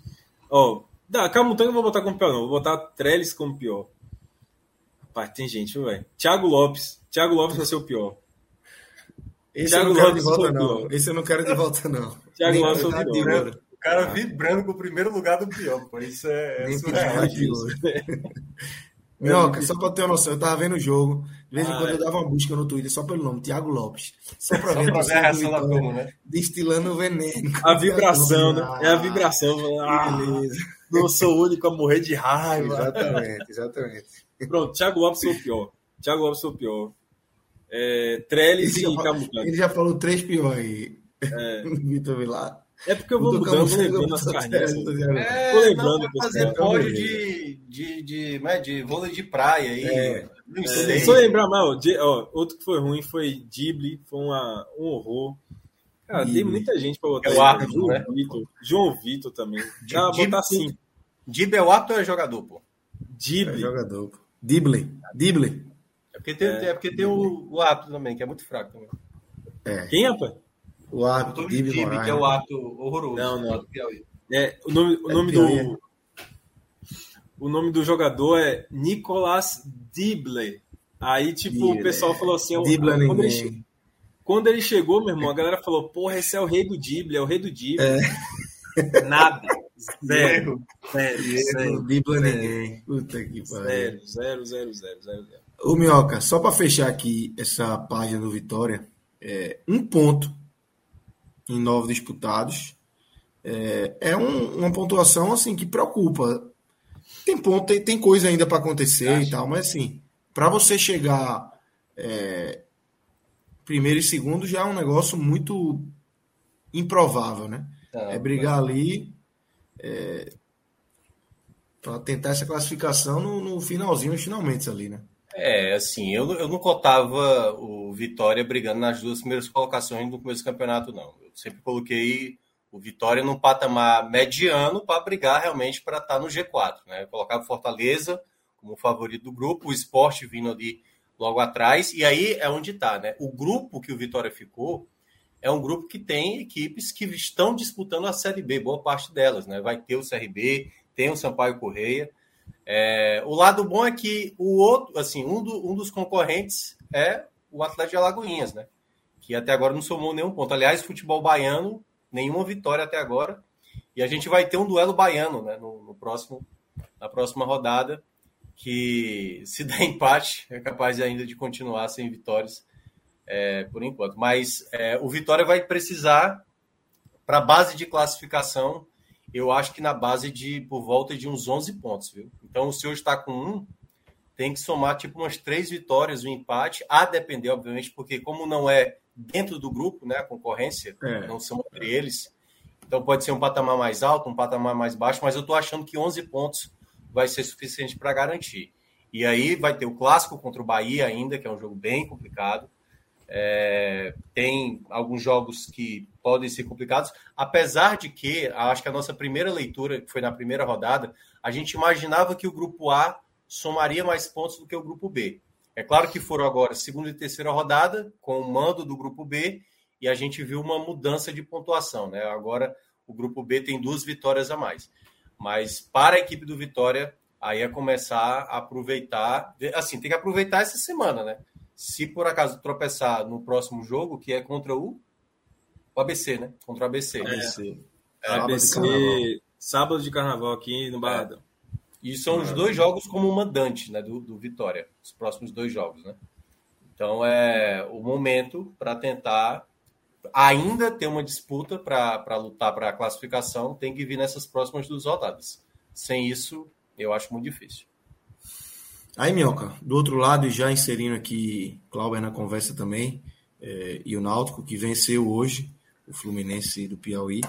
O Náutico chegou aos sete pontos, lidera o seu grupo é, e vive uma, uma situação muito mais tranquila. É, assim como o Vitória, tem muita coisa para acontecer, precisa manter esse nível de, de pontuação, mas lidera o grupo, sete pontos, invicto, é, vive uma situação mais tranquila, né, Minhoca? É.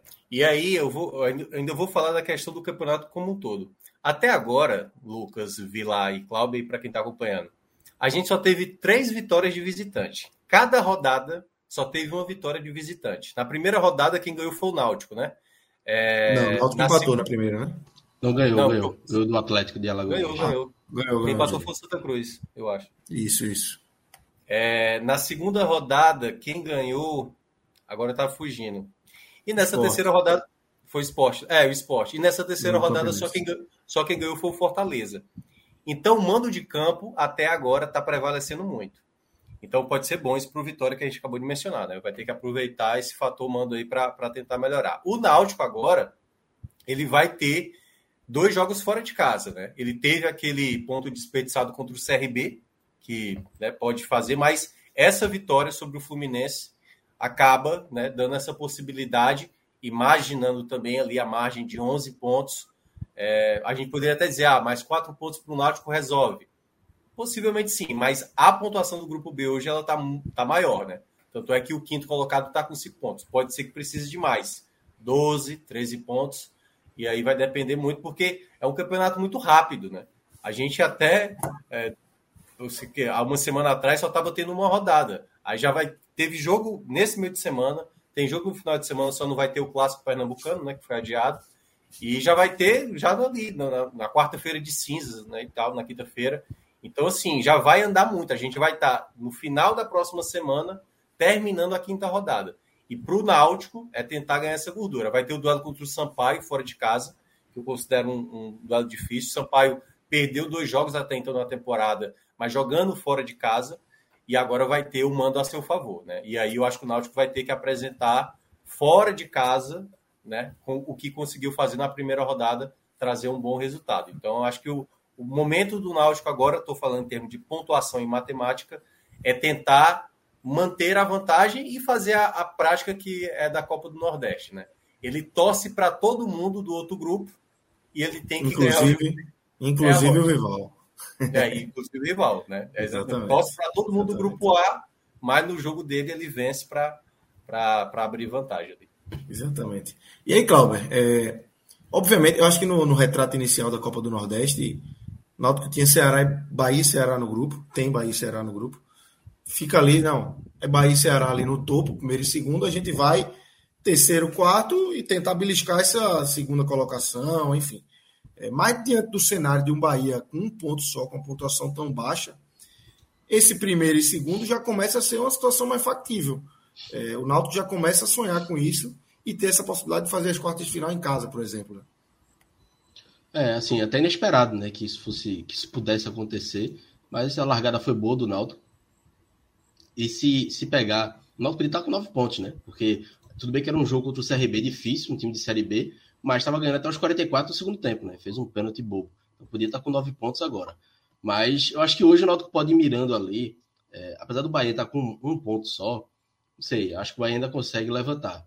É ficar olhando Sergipe, ABC, CSA e Santa Cruz. Acho que esses times aí, o Náutico tem que tentar é, abrir uma gordura, né? Vai ter uma sequência agora mais chata. É, vai pegar o Sampaio fora, pega o Vitória fora, aí depois tem Esporte, Fortaleza e por último o Ferroviário. Então é uma sequência é, mais pesada. Mas são jogos que o Náutico pode pontuar, né? Acho que Sampaio e Vitória, é, acho que o Náutico tem condições de pontuar. Não diria é, é, seis pontos, acho muito difícil seis pontos. Mas se vence um e perde outro, até empata os dois, eu acho que o Náutico voltaria para Recife. também, pô.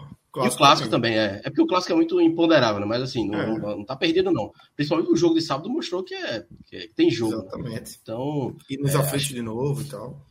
É, acho que o Náutico tem que chegar no, tentar buscar essa gordurinha aí, observando esses times. Acho que se, a, se o Ceará passar, não tem muito o que se desesperar, não. O Ceará passou, passou, se o Bahia encostar, eu acho que é, é secar principalmente CSA, Santa é, e, e Sergipe ou ABC, enfim. Mas para ter uma, uma, uma colocação boa. E aí sei, se, se, se o Bahia der vacilo, talvez aí o Náutico chegue nesses, nesses dois, entre os dois primeiros colocados. Aí seria excelente, né? Mas eu acho que o Bahia já, já deve se recuperar na, contra o Atleta Lagoinhas. É um time que, o pouco que eu vi, não gostei tanto assim.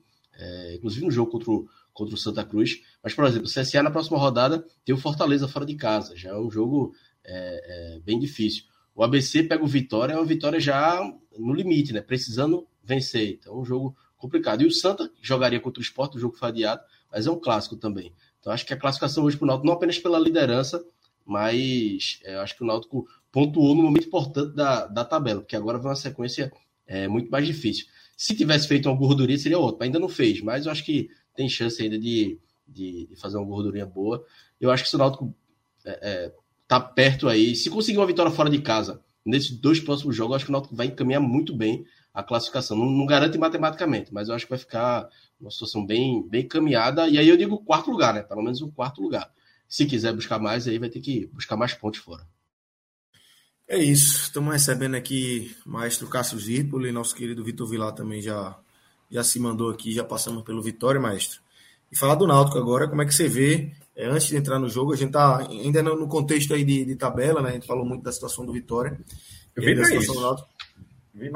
Exatamente. Como é que você vê aí a situação do Náutico hoje, assim, que larga com esses sete pontos, é, se estabiliza completamente de qualquer tipo de, de, instabilidade que tenha tido ali de início de temporada e tal. Hoje eu acho que o Náutico é um time, um clube estabilizado é, por conta desses resultados, é, principalmente na Copa do Nordeste, né?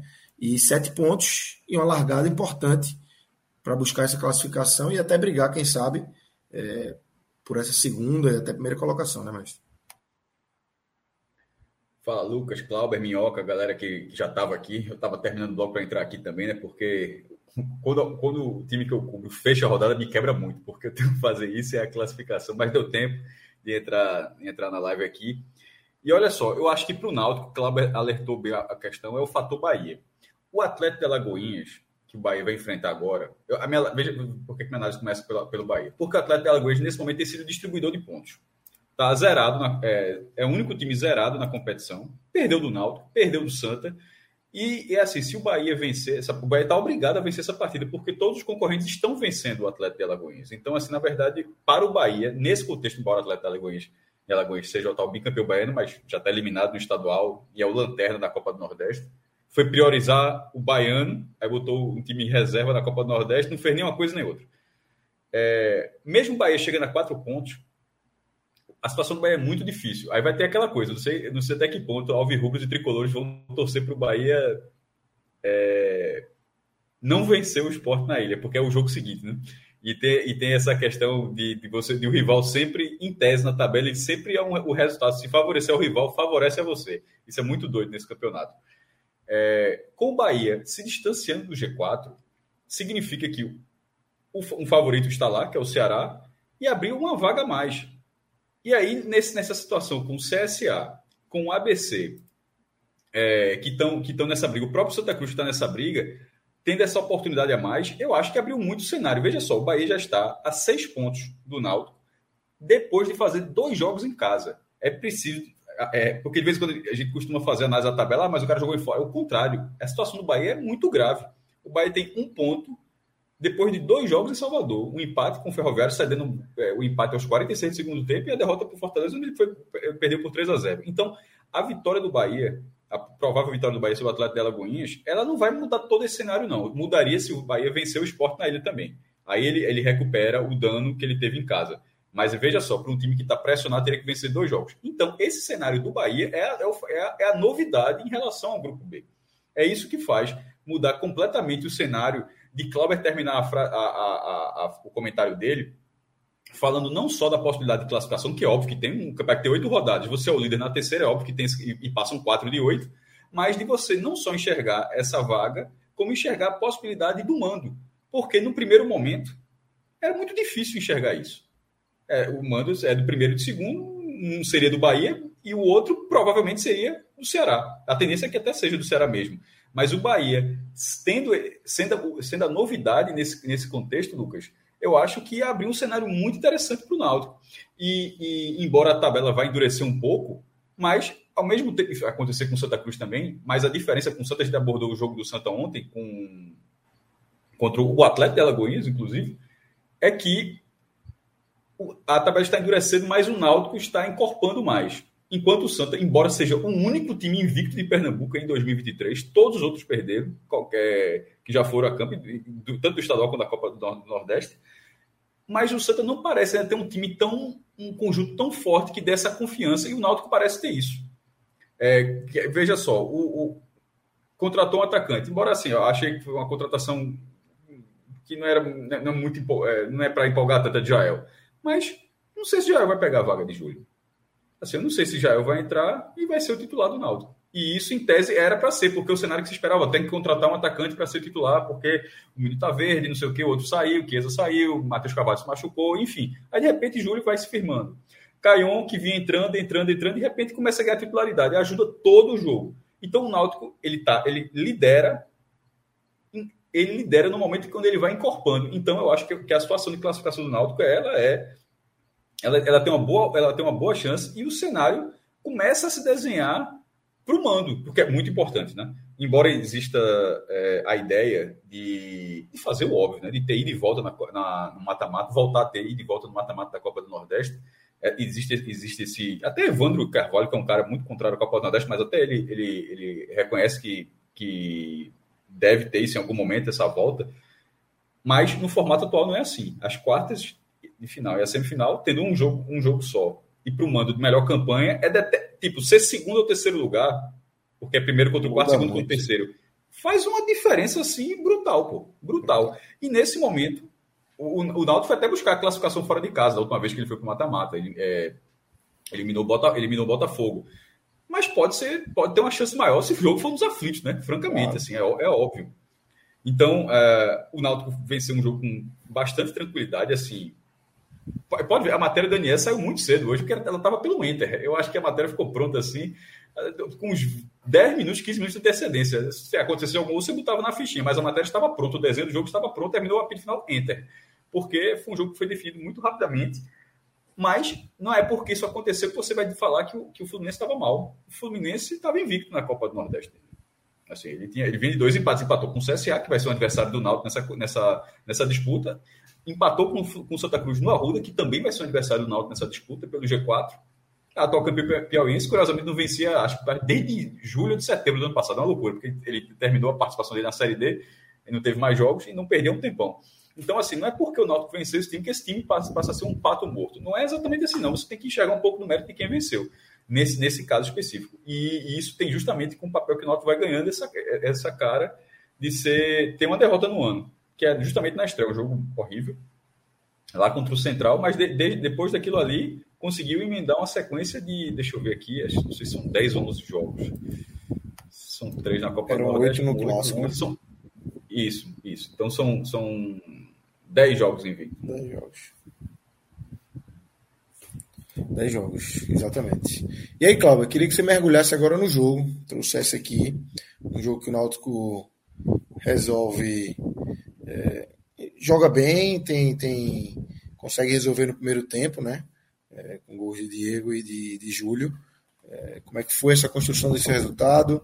É demais essa, mais esse tijolinho que Dado Cavalcante vai colocando aí nesse, nesse Náutico que vai se estabilizando na temporada, Cláudio. Um jogo bem tranquilo, Lucas, do Náutico. Eu ainda vi torcedor reclamando, ah, o segundo tempo foi uma pelada. Pô, mas o time fez o resultado 2 a 0 sofreu pouco no segundo tempo.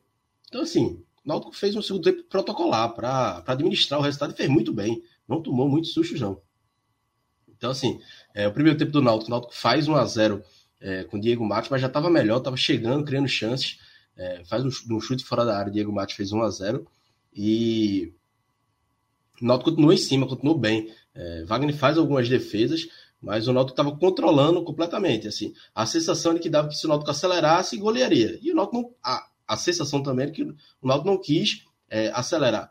1 a 0 seria bem perigoso para o que o Náutico, é, para o jogo em si, né? 1 a 0 em qualquer circunstância é perigoso. Mas aí no final do primeiro tempo o Náutico faz o, o segundo gol numa, numa, linda bola de Souza para Caion. Caion cabeceou para da área, a bola ia entrar e Júlio já um tempinho que Júlio não marcava é, fez o gol já quase em, em, cima da linha, né? E aí, com 2 a 0 o Náutico viu que o adversário é, é viu, viu que conseguiu dominar o adversário e não fez muito esforço no segundo tempo, não. É, Dado fez algumas substituições, até colocou Souza como meia, é, no lugar de Gabriel Santiago, que vem fazendo bons jogos, mas hoje estava sumido. Acho que ele sentiu alguma coisa que ele não estava tão bem. Mas é, o Náutico fez um jogo de, de domínio é, um domínio tranquilo, assim, sem, sem forçar muito. Construiu o resultado de forma muito tranquila.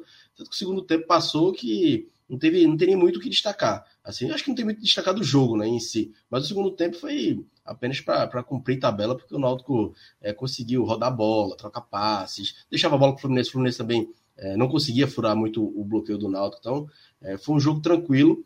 Acho que o que dá mais para destacar é, é, a entrada de Caione, foi titular. É isso que eu ia dizer, né? Vira, acho que vira titular, né, agora. Não, é, eu acho que o grande destaque do jogo é isso, né? É Caion ter sido titular e ter conseguido vender e virar titular, né?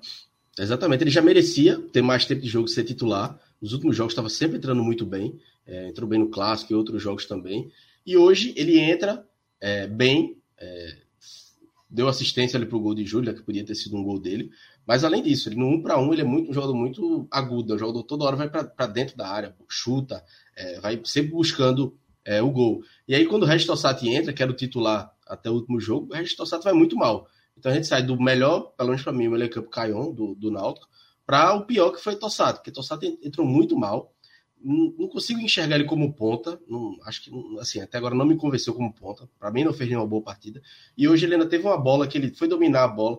A entrada da pequena área quase, a bola bate no pé dele e vai para as mãos do goleiro. Assim, um domínio tranquilo ali. E ele teria feito o terceiro gol do Náutico se não me engano, foi, foi Vilheiro né, que passou a bola para ele. E, e, ele ainda reclama com o Vilheiro.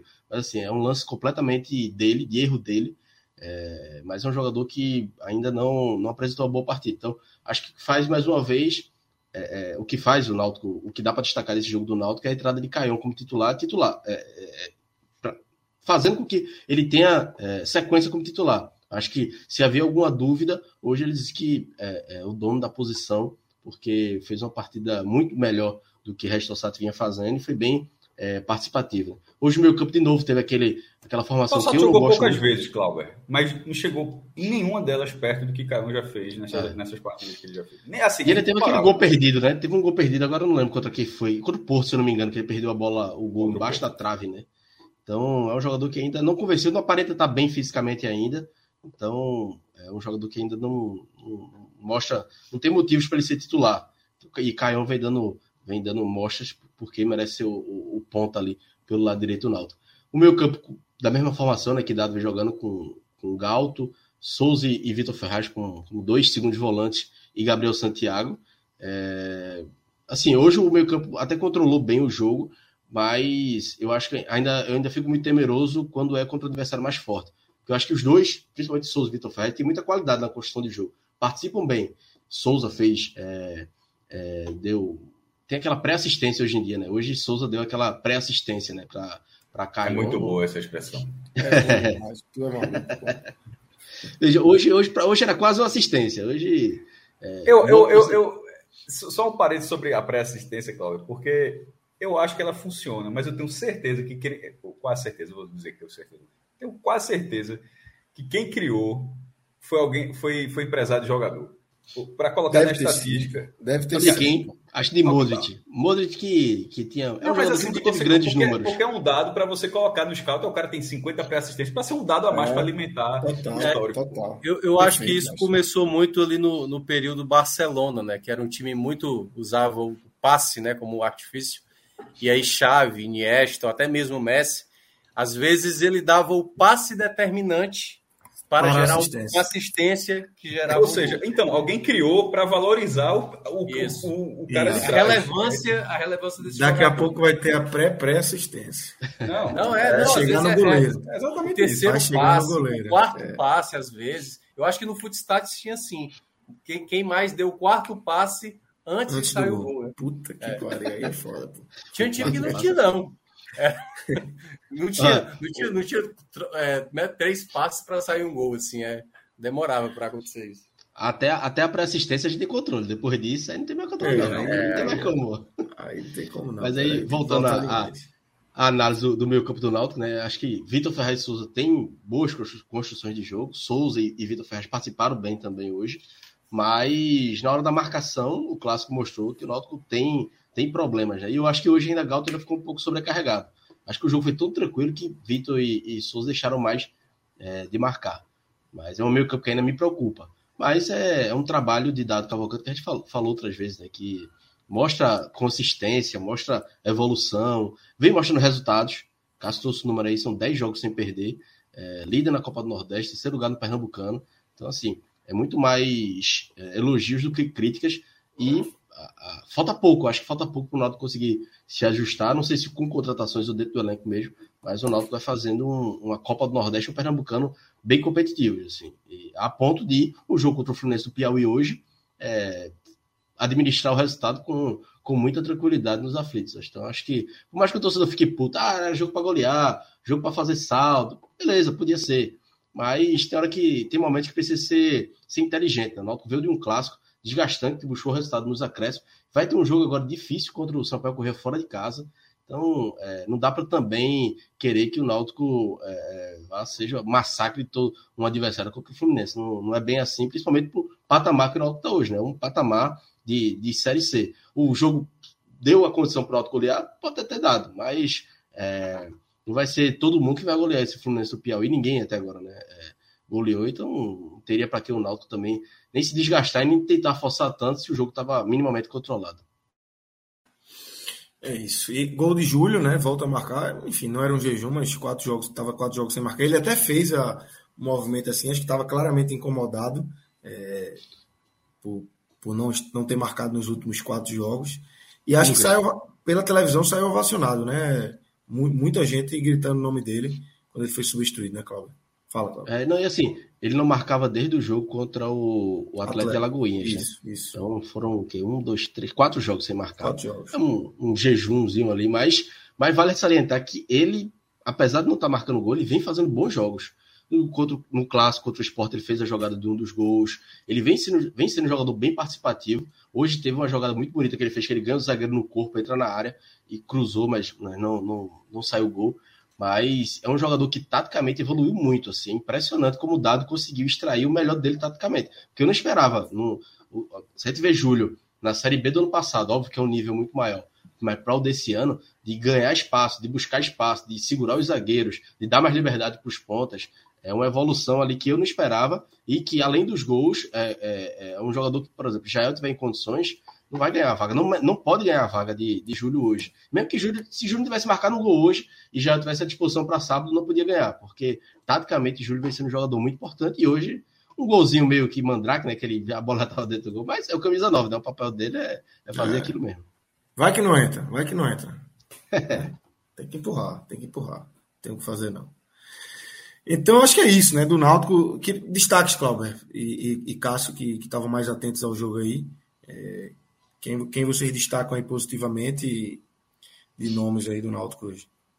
Acho que o Náutico fez um jogo nota 5 ali de quase todo mundo, mas para mim os destaques positivos ficariam com Caion, é, Souza e Diego Matos. Gostei muito da partida de, de, Diego Matos fazendo, além do gol, é um jogador que é, muitas vezes ele fica muito preso, né, por, pela, pela formação do Náutico com três zagueiros, ele joga como terceiro zagueiro aberto pela esquerda, mas hoje o jogo estava com tanto controle que ele teve liberdade para subir é, e fez um gol, mas é um jogador que já vinha merecendo e fazendo boas partidas, que Diego, Diego é um jogador de mais característica ofensiva, e aí Dado está usando ele como terceiro zagueiro pela esquerda e ele vem bem, vem, vem rendendo boa, eu acho que foi, foi coroado com esse gol, acho que esses três aí é, merecem merece um, um destaque ali para fazer um pódio.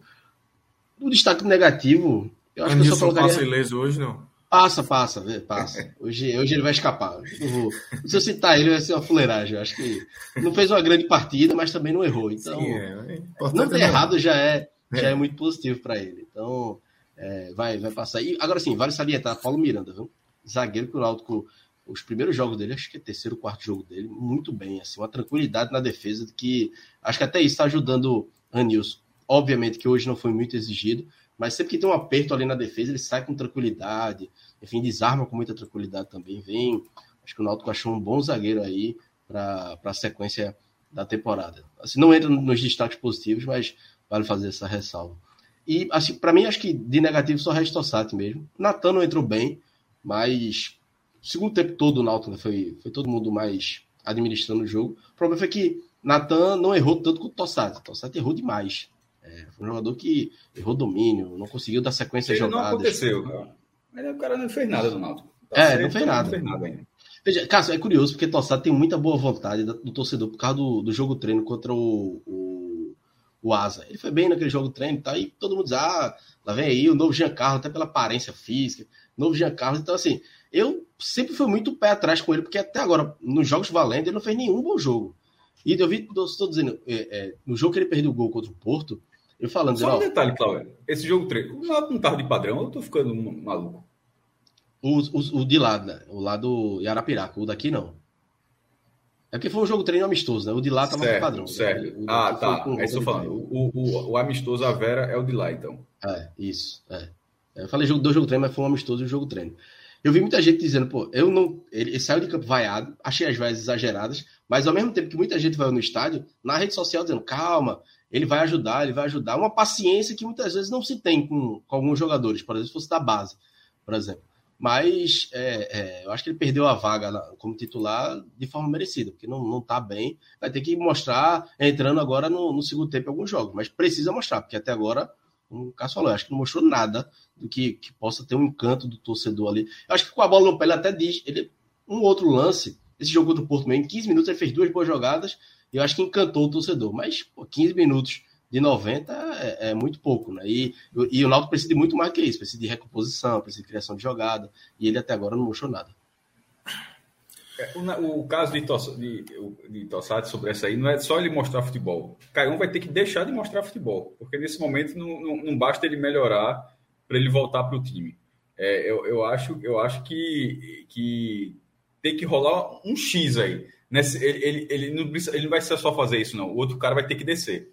Porque tá, vai ter que ter uma, uma, uma, uma diferença aí para retomar a posição. Tá, então, Caio está no meu destaque, Souza está também. Eu tenho gostado de Vigeiro também, mas eu, eu concordo com, com, com, com o Matos. É, da, da, explicação que o Cláudio falou. Não, cheguei, não, não tinha colocado no blog, não, mas eu, eu da forma como o Cláudio falou, eu, eu, eu, vendo o jogo, foi, foi isso mesmo que aconteceu, concordo. Só não tinha citado no blog, mas é, eu, eu, colocaria na lista também. E dos negativos, já está dito. Mas, assim, é, é, um negativo que também não comprometeu em nada, tá? Assim, é, exatamente. Ninguém, ninguém, assim, né? Um negativo acabou com o jogo, aquele negócio não assim. É assim, era um jogo fácil, o cara não rendeu. Isso é, que, isso, isso, isso é um chato. Fica só uma é dúvida chato, que era um jogo para o cara render, o cara não era rendeu. Então fica aquilo. Mas assim, mas ninguém comprometeu. Ninguém comprometeu nessa. Nem a Nilson, inclusive. Nem a Nilson. comprometeu a, a atuação do Náutico. Exatamente. Então vamos embora. É, Bet Nacional aí, relógio, para a gente fechar aqui. Ver a quinta-feira o que é que a gente tem. Dá uma passada. Deu uma quedinha, viu? Deu uma quedinha aí. Dá uma passada aí, não sei se teve. Aliás, eu estava até vendo aqui. A sequência dos jogos do Náutico agora, Cláudio, vai ser chata. Jogos fora, né? Quatro jogos é, fora. Falou, é Quatro jogos fora. E, e, o, e o jogo da Copa do Brasil contra o São Bernardo, que hoje só fez 5x1 no Guarani. Lá, Rapaz. Tu sabe que eu sou Guarani São Paulo, né? Eu olhei Semana assim. passada. Semana passada a Fred apostou no, no São Bernardo contra o Corinthians. Ele ficou dizendo, é, vamos ver se o São Bernardo é isso tudo mesmo. O São Bernardo foi gol do Corinthians, né? Não, mas, ele, é, mas... ele apostou só 20. Ele apostou só Cara, 20. Mas é, o Corinthians, eu acho que é até fácil. Corinthians fora de casa, pena. Empatou com a portuguesa, pô. A portuguesa tá brigando para cair lá no. Não, mas, não foi fora de casa, não. O jogo foi em Brasília, pô. Só tinha 30 mil Corinthians. Assim, é. é um fora de casa é. miserável. Não, é, mas eu tô dizendo assim: o Corinthians jogando lá na Neoquímica Arena é um, e o Corinthians jogando, não jogando lá é outro. Assim, é, é, é bem diferente o Corinthians jogando quando joga dentro de casa ou não. Então, é, vamos lá. Amanhã tem dois clássicos, né? Vasco e Botafogo. E temos também Corinthians e Palmeiras. Tem jogo da Europa League. Vai, vai descendo aí, nós. Vamos dar moral para Pacini aqui, é? Que não quer mais saber Botafogo da gente. É, é empate. Esse cravado no empate, cravado no empate. Clássico, é... clássico da amizade. Não, é. E, e, a gente tá com raiva de Felipe Neto, né? Que tá tirando passinho tá, daqui. Tá tirando passinho. Esse, esse tá tal de Felipe é, Neto vai precisar. Passinho achou, passinho achou que era só entrar no canal Felipe Neto e pronto. Tá trabalhando que nem. Meu Deus do céu. e vai viajar agora, né? Vai, vai viajar, viajar, é. Tá ah, é uma parte boa, né? Tem a benéfica é, também, naturalmente. É, exatamente. Ah, então bota conta aí. Trintinha, trintinha? É. No empate, né? No é. empate. Isso. No empate. Pode 30 conto nesse empate aí. Porque o Vasco precisa dar uma reagida, mas o Botafogo também está muito bem depois da. Vasco, sobretudo, golaço, oh, de campo. O que eu acabei de falar, certo? O Corinthians em casa ele é muito bom. E, e tá pagando bem, viu? Mas assim, é o Palmeiras, né? Palmeiras tá, tá é, invicto. No... Ambos marcam nesse jogo aí, tá muito bom também, tá dois. Eu já. Tá? Eu, eu, eu, prefiro, eu prefiro ambos marcam a vitória do é. Corinthians aí. É. Eu botei ambos marcam, eu fiz um ambos marcam nesse jogo com o jogo do Vasco Botafogo. E ainda uma vitória do Inter. Acabei de fazer tá aqui. Falando que na, na, na, tua conta particular, isso que tu disse? Na minha aqui foi. Eu fiz um ah. ambos marcam nos dois clássicos e uma vitória do Inter. Bora é, 20 aí nesse ambos marcam. Não, 20 não, 30 também. 30 nesse ambos marcam. Tá pagando bem esse ambos marcam aí. O jogo do Inter é contra quem? É, é dentro de casa, é? O jogo do Inter? É em casa. É em casa. Aliás, eu adorei lá o. A Mas sozinho não tava. Qual é o nome lá daquele torcedor do Inter que é bastante conhecido, que eu esqueci? Baldaço? Um... Baldaço, Baldaço. É. que o pessoal assim, é quando você tá no Bing e tá faltando a... os números. Cadê o 5? Cadê o 8? Cadê o. Ah, o vídeo como se fosse da Mega Sena. É, o pessoal dizia como ah, se fosse bingo. Eu, eu, eu, vi tem um dia já, eu achei muito bom, achei muito eu legal. Achei muito bom aquilo ali, cara. Muito bom. É. Aí, ó, então é Inter... é isso, acho, acho é, tá bom, né? Ah, não, peraí, tem Barcelona e United, né? Esse aí tá difícil, viu? Barcelona melhorou. É Casimiro ainda tá machucado? Não sei. É, é, eu acho esse jogo bem difícil, assim. Não dá para confiar tanto no Barcelona mais, né?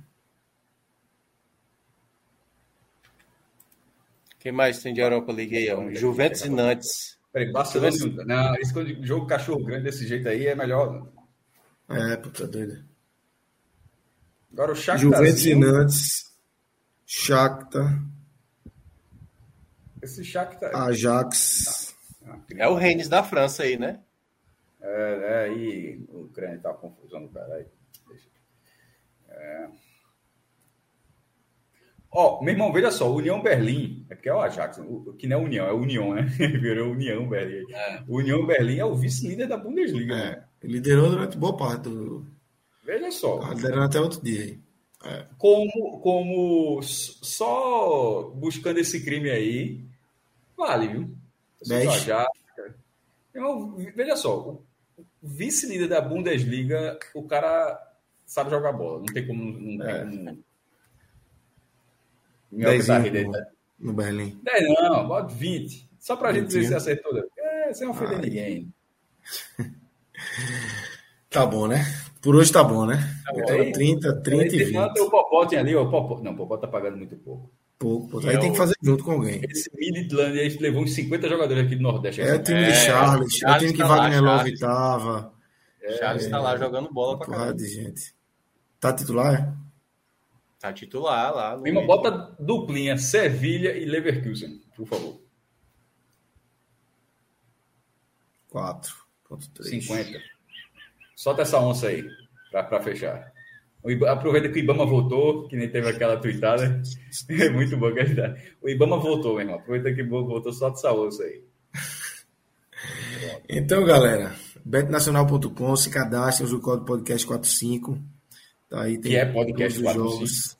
Exatamente. Todos os, os jogos aí tem o velho aviãozinho que a gente não não tá colocando para voar mais, mas o Rodrigo tá fazendo a festa. Não, a gente fez. Tá fazendo a festa. Não tava aqui, a gente fez aqui, mas, um dia que mas só na madrugada. É, mas é só madrugada, só madrugada. Só, tipo, uma hora da manhã não é madrugada, né? É, não, não, tá não. Veja tá só, assim, veja só. Três da manhã para frente para o podcast, infelizmente, gostaria que fosse. Eu gostaria que meia-noite e cinquenta fosse madrugada, mas infelizmente o podcast meia-noite e cinquenta não é madrugada. Não, pô, tá cedo. Tá cedo. Na época que a gente gravava o REC e não tinha lives, e ainda tinha Cabral, é, isso, e, e, a gente era lá no num hub, lá no Recife Antigo, vi, já vira, é, é, era fazendo programa para botar no ar no dia seguinte a galera ouvir como podcast. Muita gente escuta hoje, mas se alguém quiser escutar ao, ao, ao vivo, pode. A gente não tinha ao vivo. Antes era a gente gravava e botar disponibilizar virar, virar o dia, pô. Sair lá, tá de dia no Recife Antigo, assim, uma loucura. É, é... Hoje ainda é cedo. Então, assim, meia-noite e tá cinquenta não é madrugada. Não, é não. Não dá, não dá pra, não dá pra brincar, não. Deixa quieto. Deixa o aviãozinho Inclusive. É, né, literalmente é madrugada. Meia-noite e cinquenta não começou nem o corujão. Uma madrugada é quando o cara bota na Globo, tá no corujão, meu irmão. Aí o cara, o cara vê, só tem que ir. Tá na hora de ir embora, né? Tá passando Renato, tá, Renato aqui, em casa, aqui em casa, madrugada começa às 7 horas da noite, que Theo estudava de tarde e agora tá estudando de manhã. Então, para ele se acostumar, eu quero que ele durma cedo. Eu já digo, Theo já tá de madrugada. Aí ele, não, dormir. Sete horas da noite, já tá de madrugada. Nessa. Tem que dormir. Aí ele vai dormir. Sete da noite, sete da noite sete, apaga mesmo? Oito. Não, sete, ah, oito. Sete Até começa, que horas? a gente começa, né? Não, ele acorda seis horas da manhã.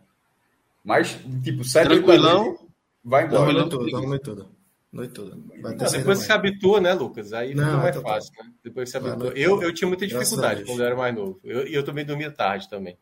É, e aí era complicado. Agora cedo é difícil, velho.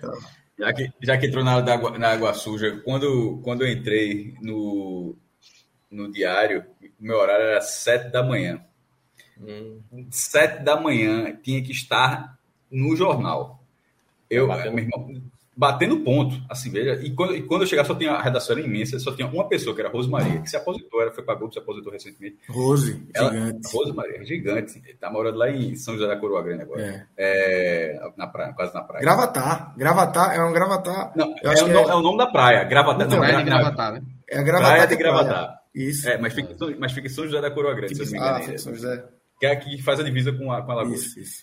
Meu irmão, chegar era muito, muito hostil Inclusive, como não tinha ninguém na sala, ar-condicionado parecia que estava no Polo Norte. E, e para chegar lá, acordava o quê? Umas 5 e meia. E, meu irmão, veja só, porque a minha vida hoje, assim, de acordar mais tarde e estar uma hora dessa aqui, é um negócio assim, era outra. Era outro mundo, meu irmão. Então, eu não estou reclamando, não. Deixa, essa, deixa, deixa esse meia-noite e 50 aqui no podcast mesmo.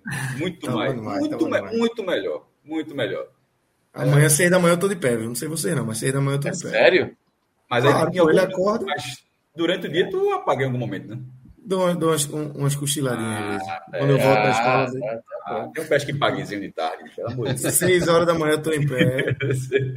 O cara organiza aqui, minha esposa leva ele pra escola e eu dou uma. É, eu volto, Ah, é bom, pô, nem é tu que leva. Ah, então, tu, tu só faz parecer que é o pai que acorda cedo, né? Aqui, ó. Dá um exemplo, banho. né? Exemplo. Aí na hora que ele sai, cama de novo. Bom demais assim. É isso. Aí é bom demais. Então vamos embora. Maestro, valeu, valeu, Minhoca. Valeu, Cláudio, Relógio, Danilo, que estão aí no bastidores. Tem programa essa semana ainda, que o carnaval tá batendo, você deve se escutou um frevo aí durante Amanhã. esse programa, deve ter- alguém deve ter escutado, mas tem, Até tem programa sábado. ainda. Até Ah, sábado sim. tem. É, Timba joga 7h45 da noite no sábado. 7h45? É, 7h45. 7h45. Horáriozinho miserável. Meu amigo, não, Vitória ainda. é em Salvador, porra. E Como é que Salvador, pode, porra, porra? Que loucura. Vi lá falou hoje, eu não tinha me ligado, não. Achava que era em Natal, mas em Salvador, porra. Sábado, É. Vitória ABC em Salvador, porra. Ivete Com vitória desse jeito, vai dar 200 Vitória pessoas. desse jeito, é, céu, vai ser difícil. É, enfim, tem quinta, se- sexta, que alguém joga sexta-feira? Não, não, Não, porque não, o tem- não clássico tem um sexta joga, E o sexta Fortaleza? joga, pô. Fo- Fortaleza Joga Ceará e Fortaleza. É. Então, Sexta, sexta, programa sexta. É porque Então, tem, tem tem, programa, tem amanhã, que é o Agamenon. Isso. Que é o Game Show. né? É o game show amanhã. Game Aí show. é Bahia- joga também, tiver, é com Fire. Se, É. se não tiver, é com Fire. Se não tiver, cobrem. cobrem É, cobre, cobre de Fred. Quinta, Agamenon. Sexta, Copa do Nordeste. Sábado, Copa do Nordeste. Domingo Aí não é possível. Aí, Aí domingo, É domingo. Aí Domingo, domingo, domingo. domingo começa o Segunda carnaval. também não tem. É. Ah, eu acho que, ah, eu acho que só escola de samba. Não, é, segundo eu acho que não tem, terça também acho que não vai ter, não. Acho que. Aí quarta de cinza tem. É, aí a gente Vai- vai, quarta já com, com o jogo. É. Exatamente. Madrugada, porque o jogo é tarde. Então a gente vai. O programa Sim, é na madrugada, da quarta para quinta. Vamos embora. Valeu, galera. Até a próxima. Até os próximos dias aí. Fiquem ligados aqui no podcast 45. Um abraço.